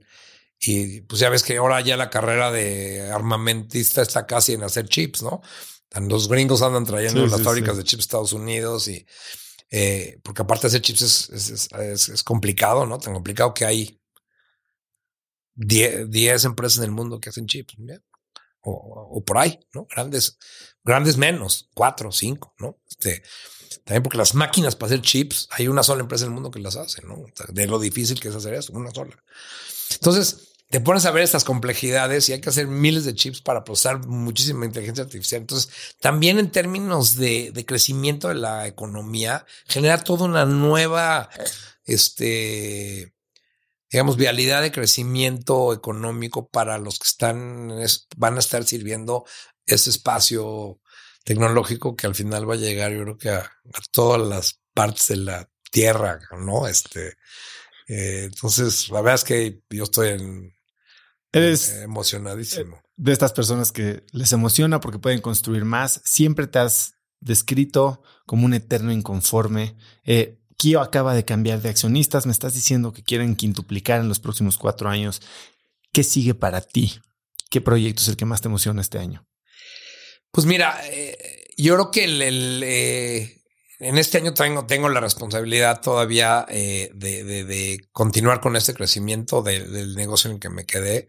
Eh, como sabes, cambiamos de accionistas y yo me quedé con los nuevos este, en, el mismo proyecto porque soy un believer. Si yo creí en estos de 20 años, hoy creo más. Acabamos de hablar una hora y media de, la oportunidad que hay para que se procesen más cosas. Entonces, en ese espacio hay muchísimas cosas que hacemos. Yo creo que hay que hacerlo hoy en día con más conocimiento, con más capacidad, con el capital necesario, oportuno, con las geografías distintas. O sea, esto se requiere, la verdad, en todos lados del mundo. Yo creo que uno de los proyectos que más me interesa, ah, creo que hay muy importancia, es que los datos que hemos platicado van a empezar a requerir mucha capilaridad. ¿Y eso que, a, qué me refiero? Hoy los datos están concentrados en, centros como los míos, en todo el mundo, grandototes, en cinco lugares de un país o en siete lugares de un país. Pero al, paso del tiempo, cuando lo usas, cuando lo vas usando, los datos tienen que ir en cascada llegándote a ti, al usuario final. Entonces, mientras más uses más volumen, más tráfico y más video y más pesado y demás, te tienen que ir acercando los datos al usuario. Sí, como un CDN, ¿no? Entonces, e, es exactamente un CDN, pero imagínatelo a muchos más niveles. Entonces, tú cuando le piques a un video de YouTube, te lo tienen que servir de aquí cerca. No de, de esta ciudad, eh, ni de, de dos ciudades de distancia, ni de Estados Unidos. Te lo tienen que servir de un servidor que esté en esta cuadra. Por tema de latencia. De la latencia, ¿no? Es, es, el latency intolerant, así como era lactose intolerant, los que, no se llaman latency intolerant, ¿no? Entonces hay muchas aplicaciones que son latency intolerant y que para que sean las líderes, TikTok sería un. Hablan mucho de esto en la serie de Spotify. Exactamente, que hablaba de la latencia de la música, que no la podías leer, ¿no? Punto dos este, eh, milisegundos. Hoy en día están mucho menos, imagínate. Que, era, que es buenísima esa serie, por cierto, ¿no? Porque es la misma historia contada de cinco puntos de vista distintos. Es brutal, me parece que el formato es extraordinario. Pero entonces la latency, la, el, la latency intolerance se va a agravar al paso del tiempo, por lo mismo que hemos platicado toda esta hora. Entonces, vas a necesitar infraestructura para que eso se dé. ¿no? Entonces, hoy en día te llevo uno de mis centros de cómputo en Querétaro, que es brutalmente grande, de los más grandes acá, o aquí en la ciudad, de la Ciudad de México tengo muchos, pero te voy a tener que, llevar a uno que esté aquí cerca, ¿no? Porque ese aquí cerca te va a entregar a ti contenido, va a entregar búsquedas, va a controlar los semáforos, em, ¿no? Y esas cosas no te, y si en un momento dado se hace realidad los coches autónomos, que, yo creo que eventualmente, ¿no? Pero que entonces necesitan procesar información y luego el volumen de información con las nuevas redes de 5G o de 6G cuando lleguen los próximos 10 años. Hay tanta volumen de información que no te la puedes llevar, la tienes que bajar, procesar y regresarla ahí mismo, on the spot. Entonces, eso genera todo un nuevo ecosistema de infraestructura que se va a requerir para eh, llevar y tener y procesar los datos en el futuro y en los próximos, no sé, cinco años va, a haber todos unos espacios nuevos de hacer cosas muy entretenidas. Y fuera de eso tengo algunos otros proyectos. A mí el, mundo de cómo proteger a las, a las organizaciones, el mundo de cyber es un mundo que me apasiona. Tengo varias inversiones en ese espacio, ¿no? Este, porque creo que ese, el problema es gigantesco. Es global, ¿no? Mundialmente nadie puede con él. Entonces, es tan grande el problema, cuando los problemas son tan grandes, con que resuelvas un pedazo pequeño de él en un problema muy grandotote, un pedazo pequeño es bien grande resolverlo, ¿no? Entonces, en el mundo de cyber eh, tengo muchas cosas que me apasionan, ¿no? Creo que hay que automatizar. El cyber ha sido difícil porque requiere mucha talento, expertise y tiempo. Yo creo que hay que automatizarlo. Yo ya hay herramientas y medios para hacerlo, para que lo mismo que te decía yo, oye, tú le pones a tu celular, le picas algo y vas a estar cubierto. No necesitas saber de programar ni, ni qué proteger, sino te va a decir, te voy a proteger todo y te lo voy. Estoy envolviendo tu teléfono en un chaleco antibalas.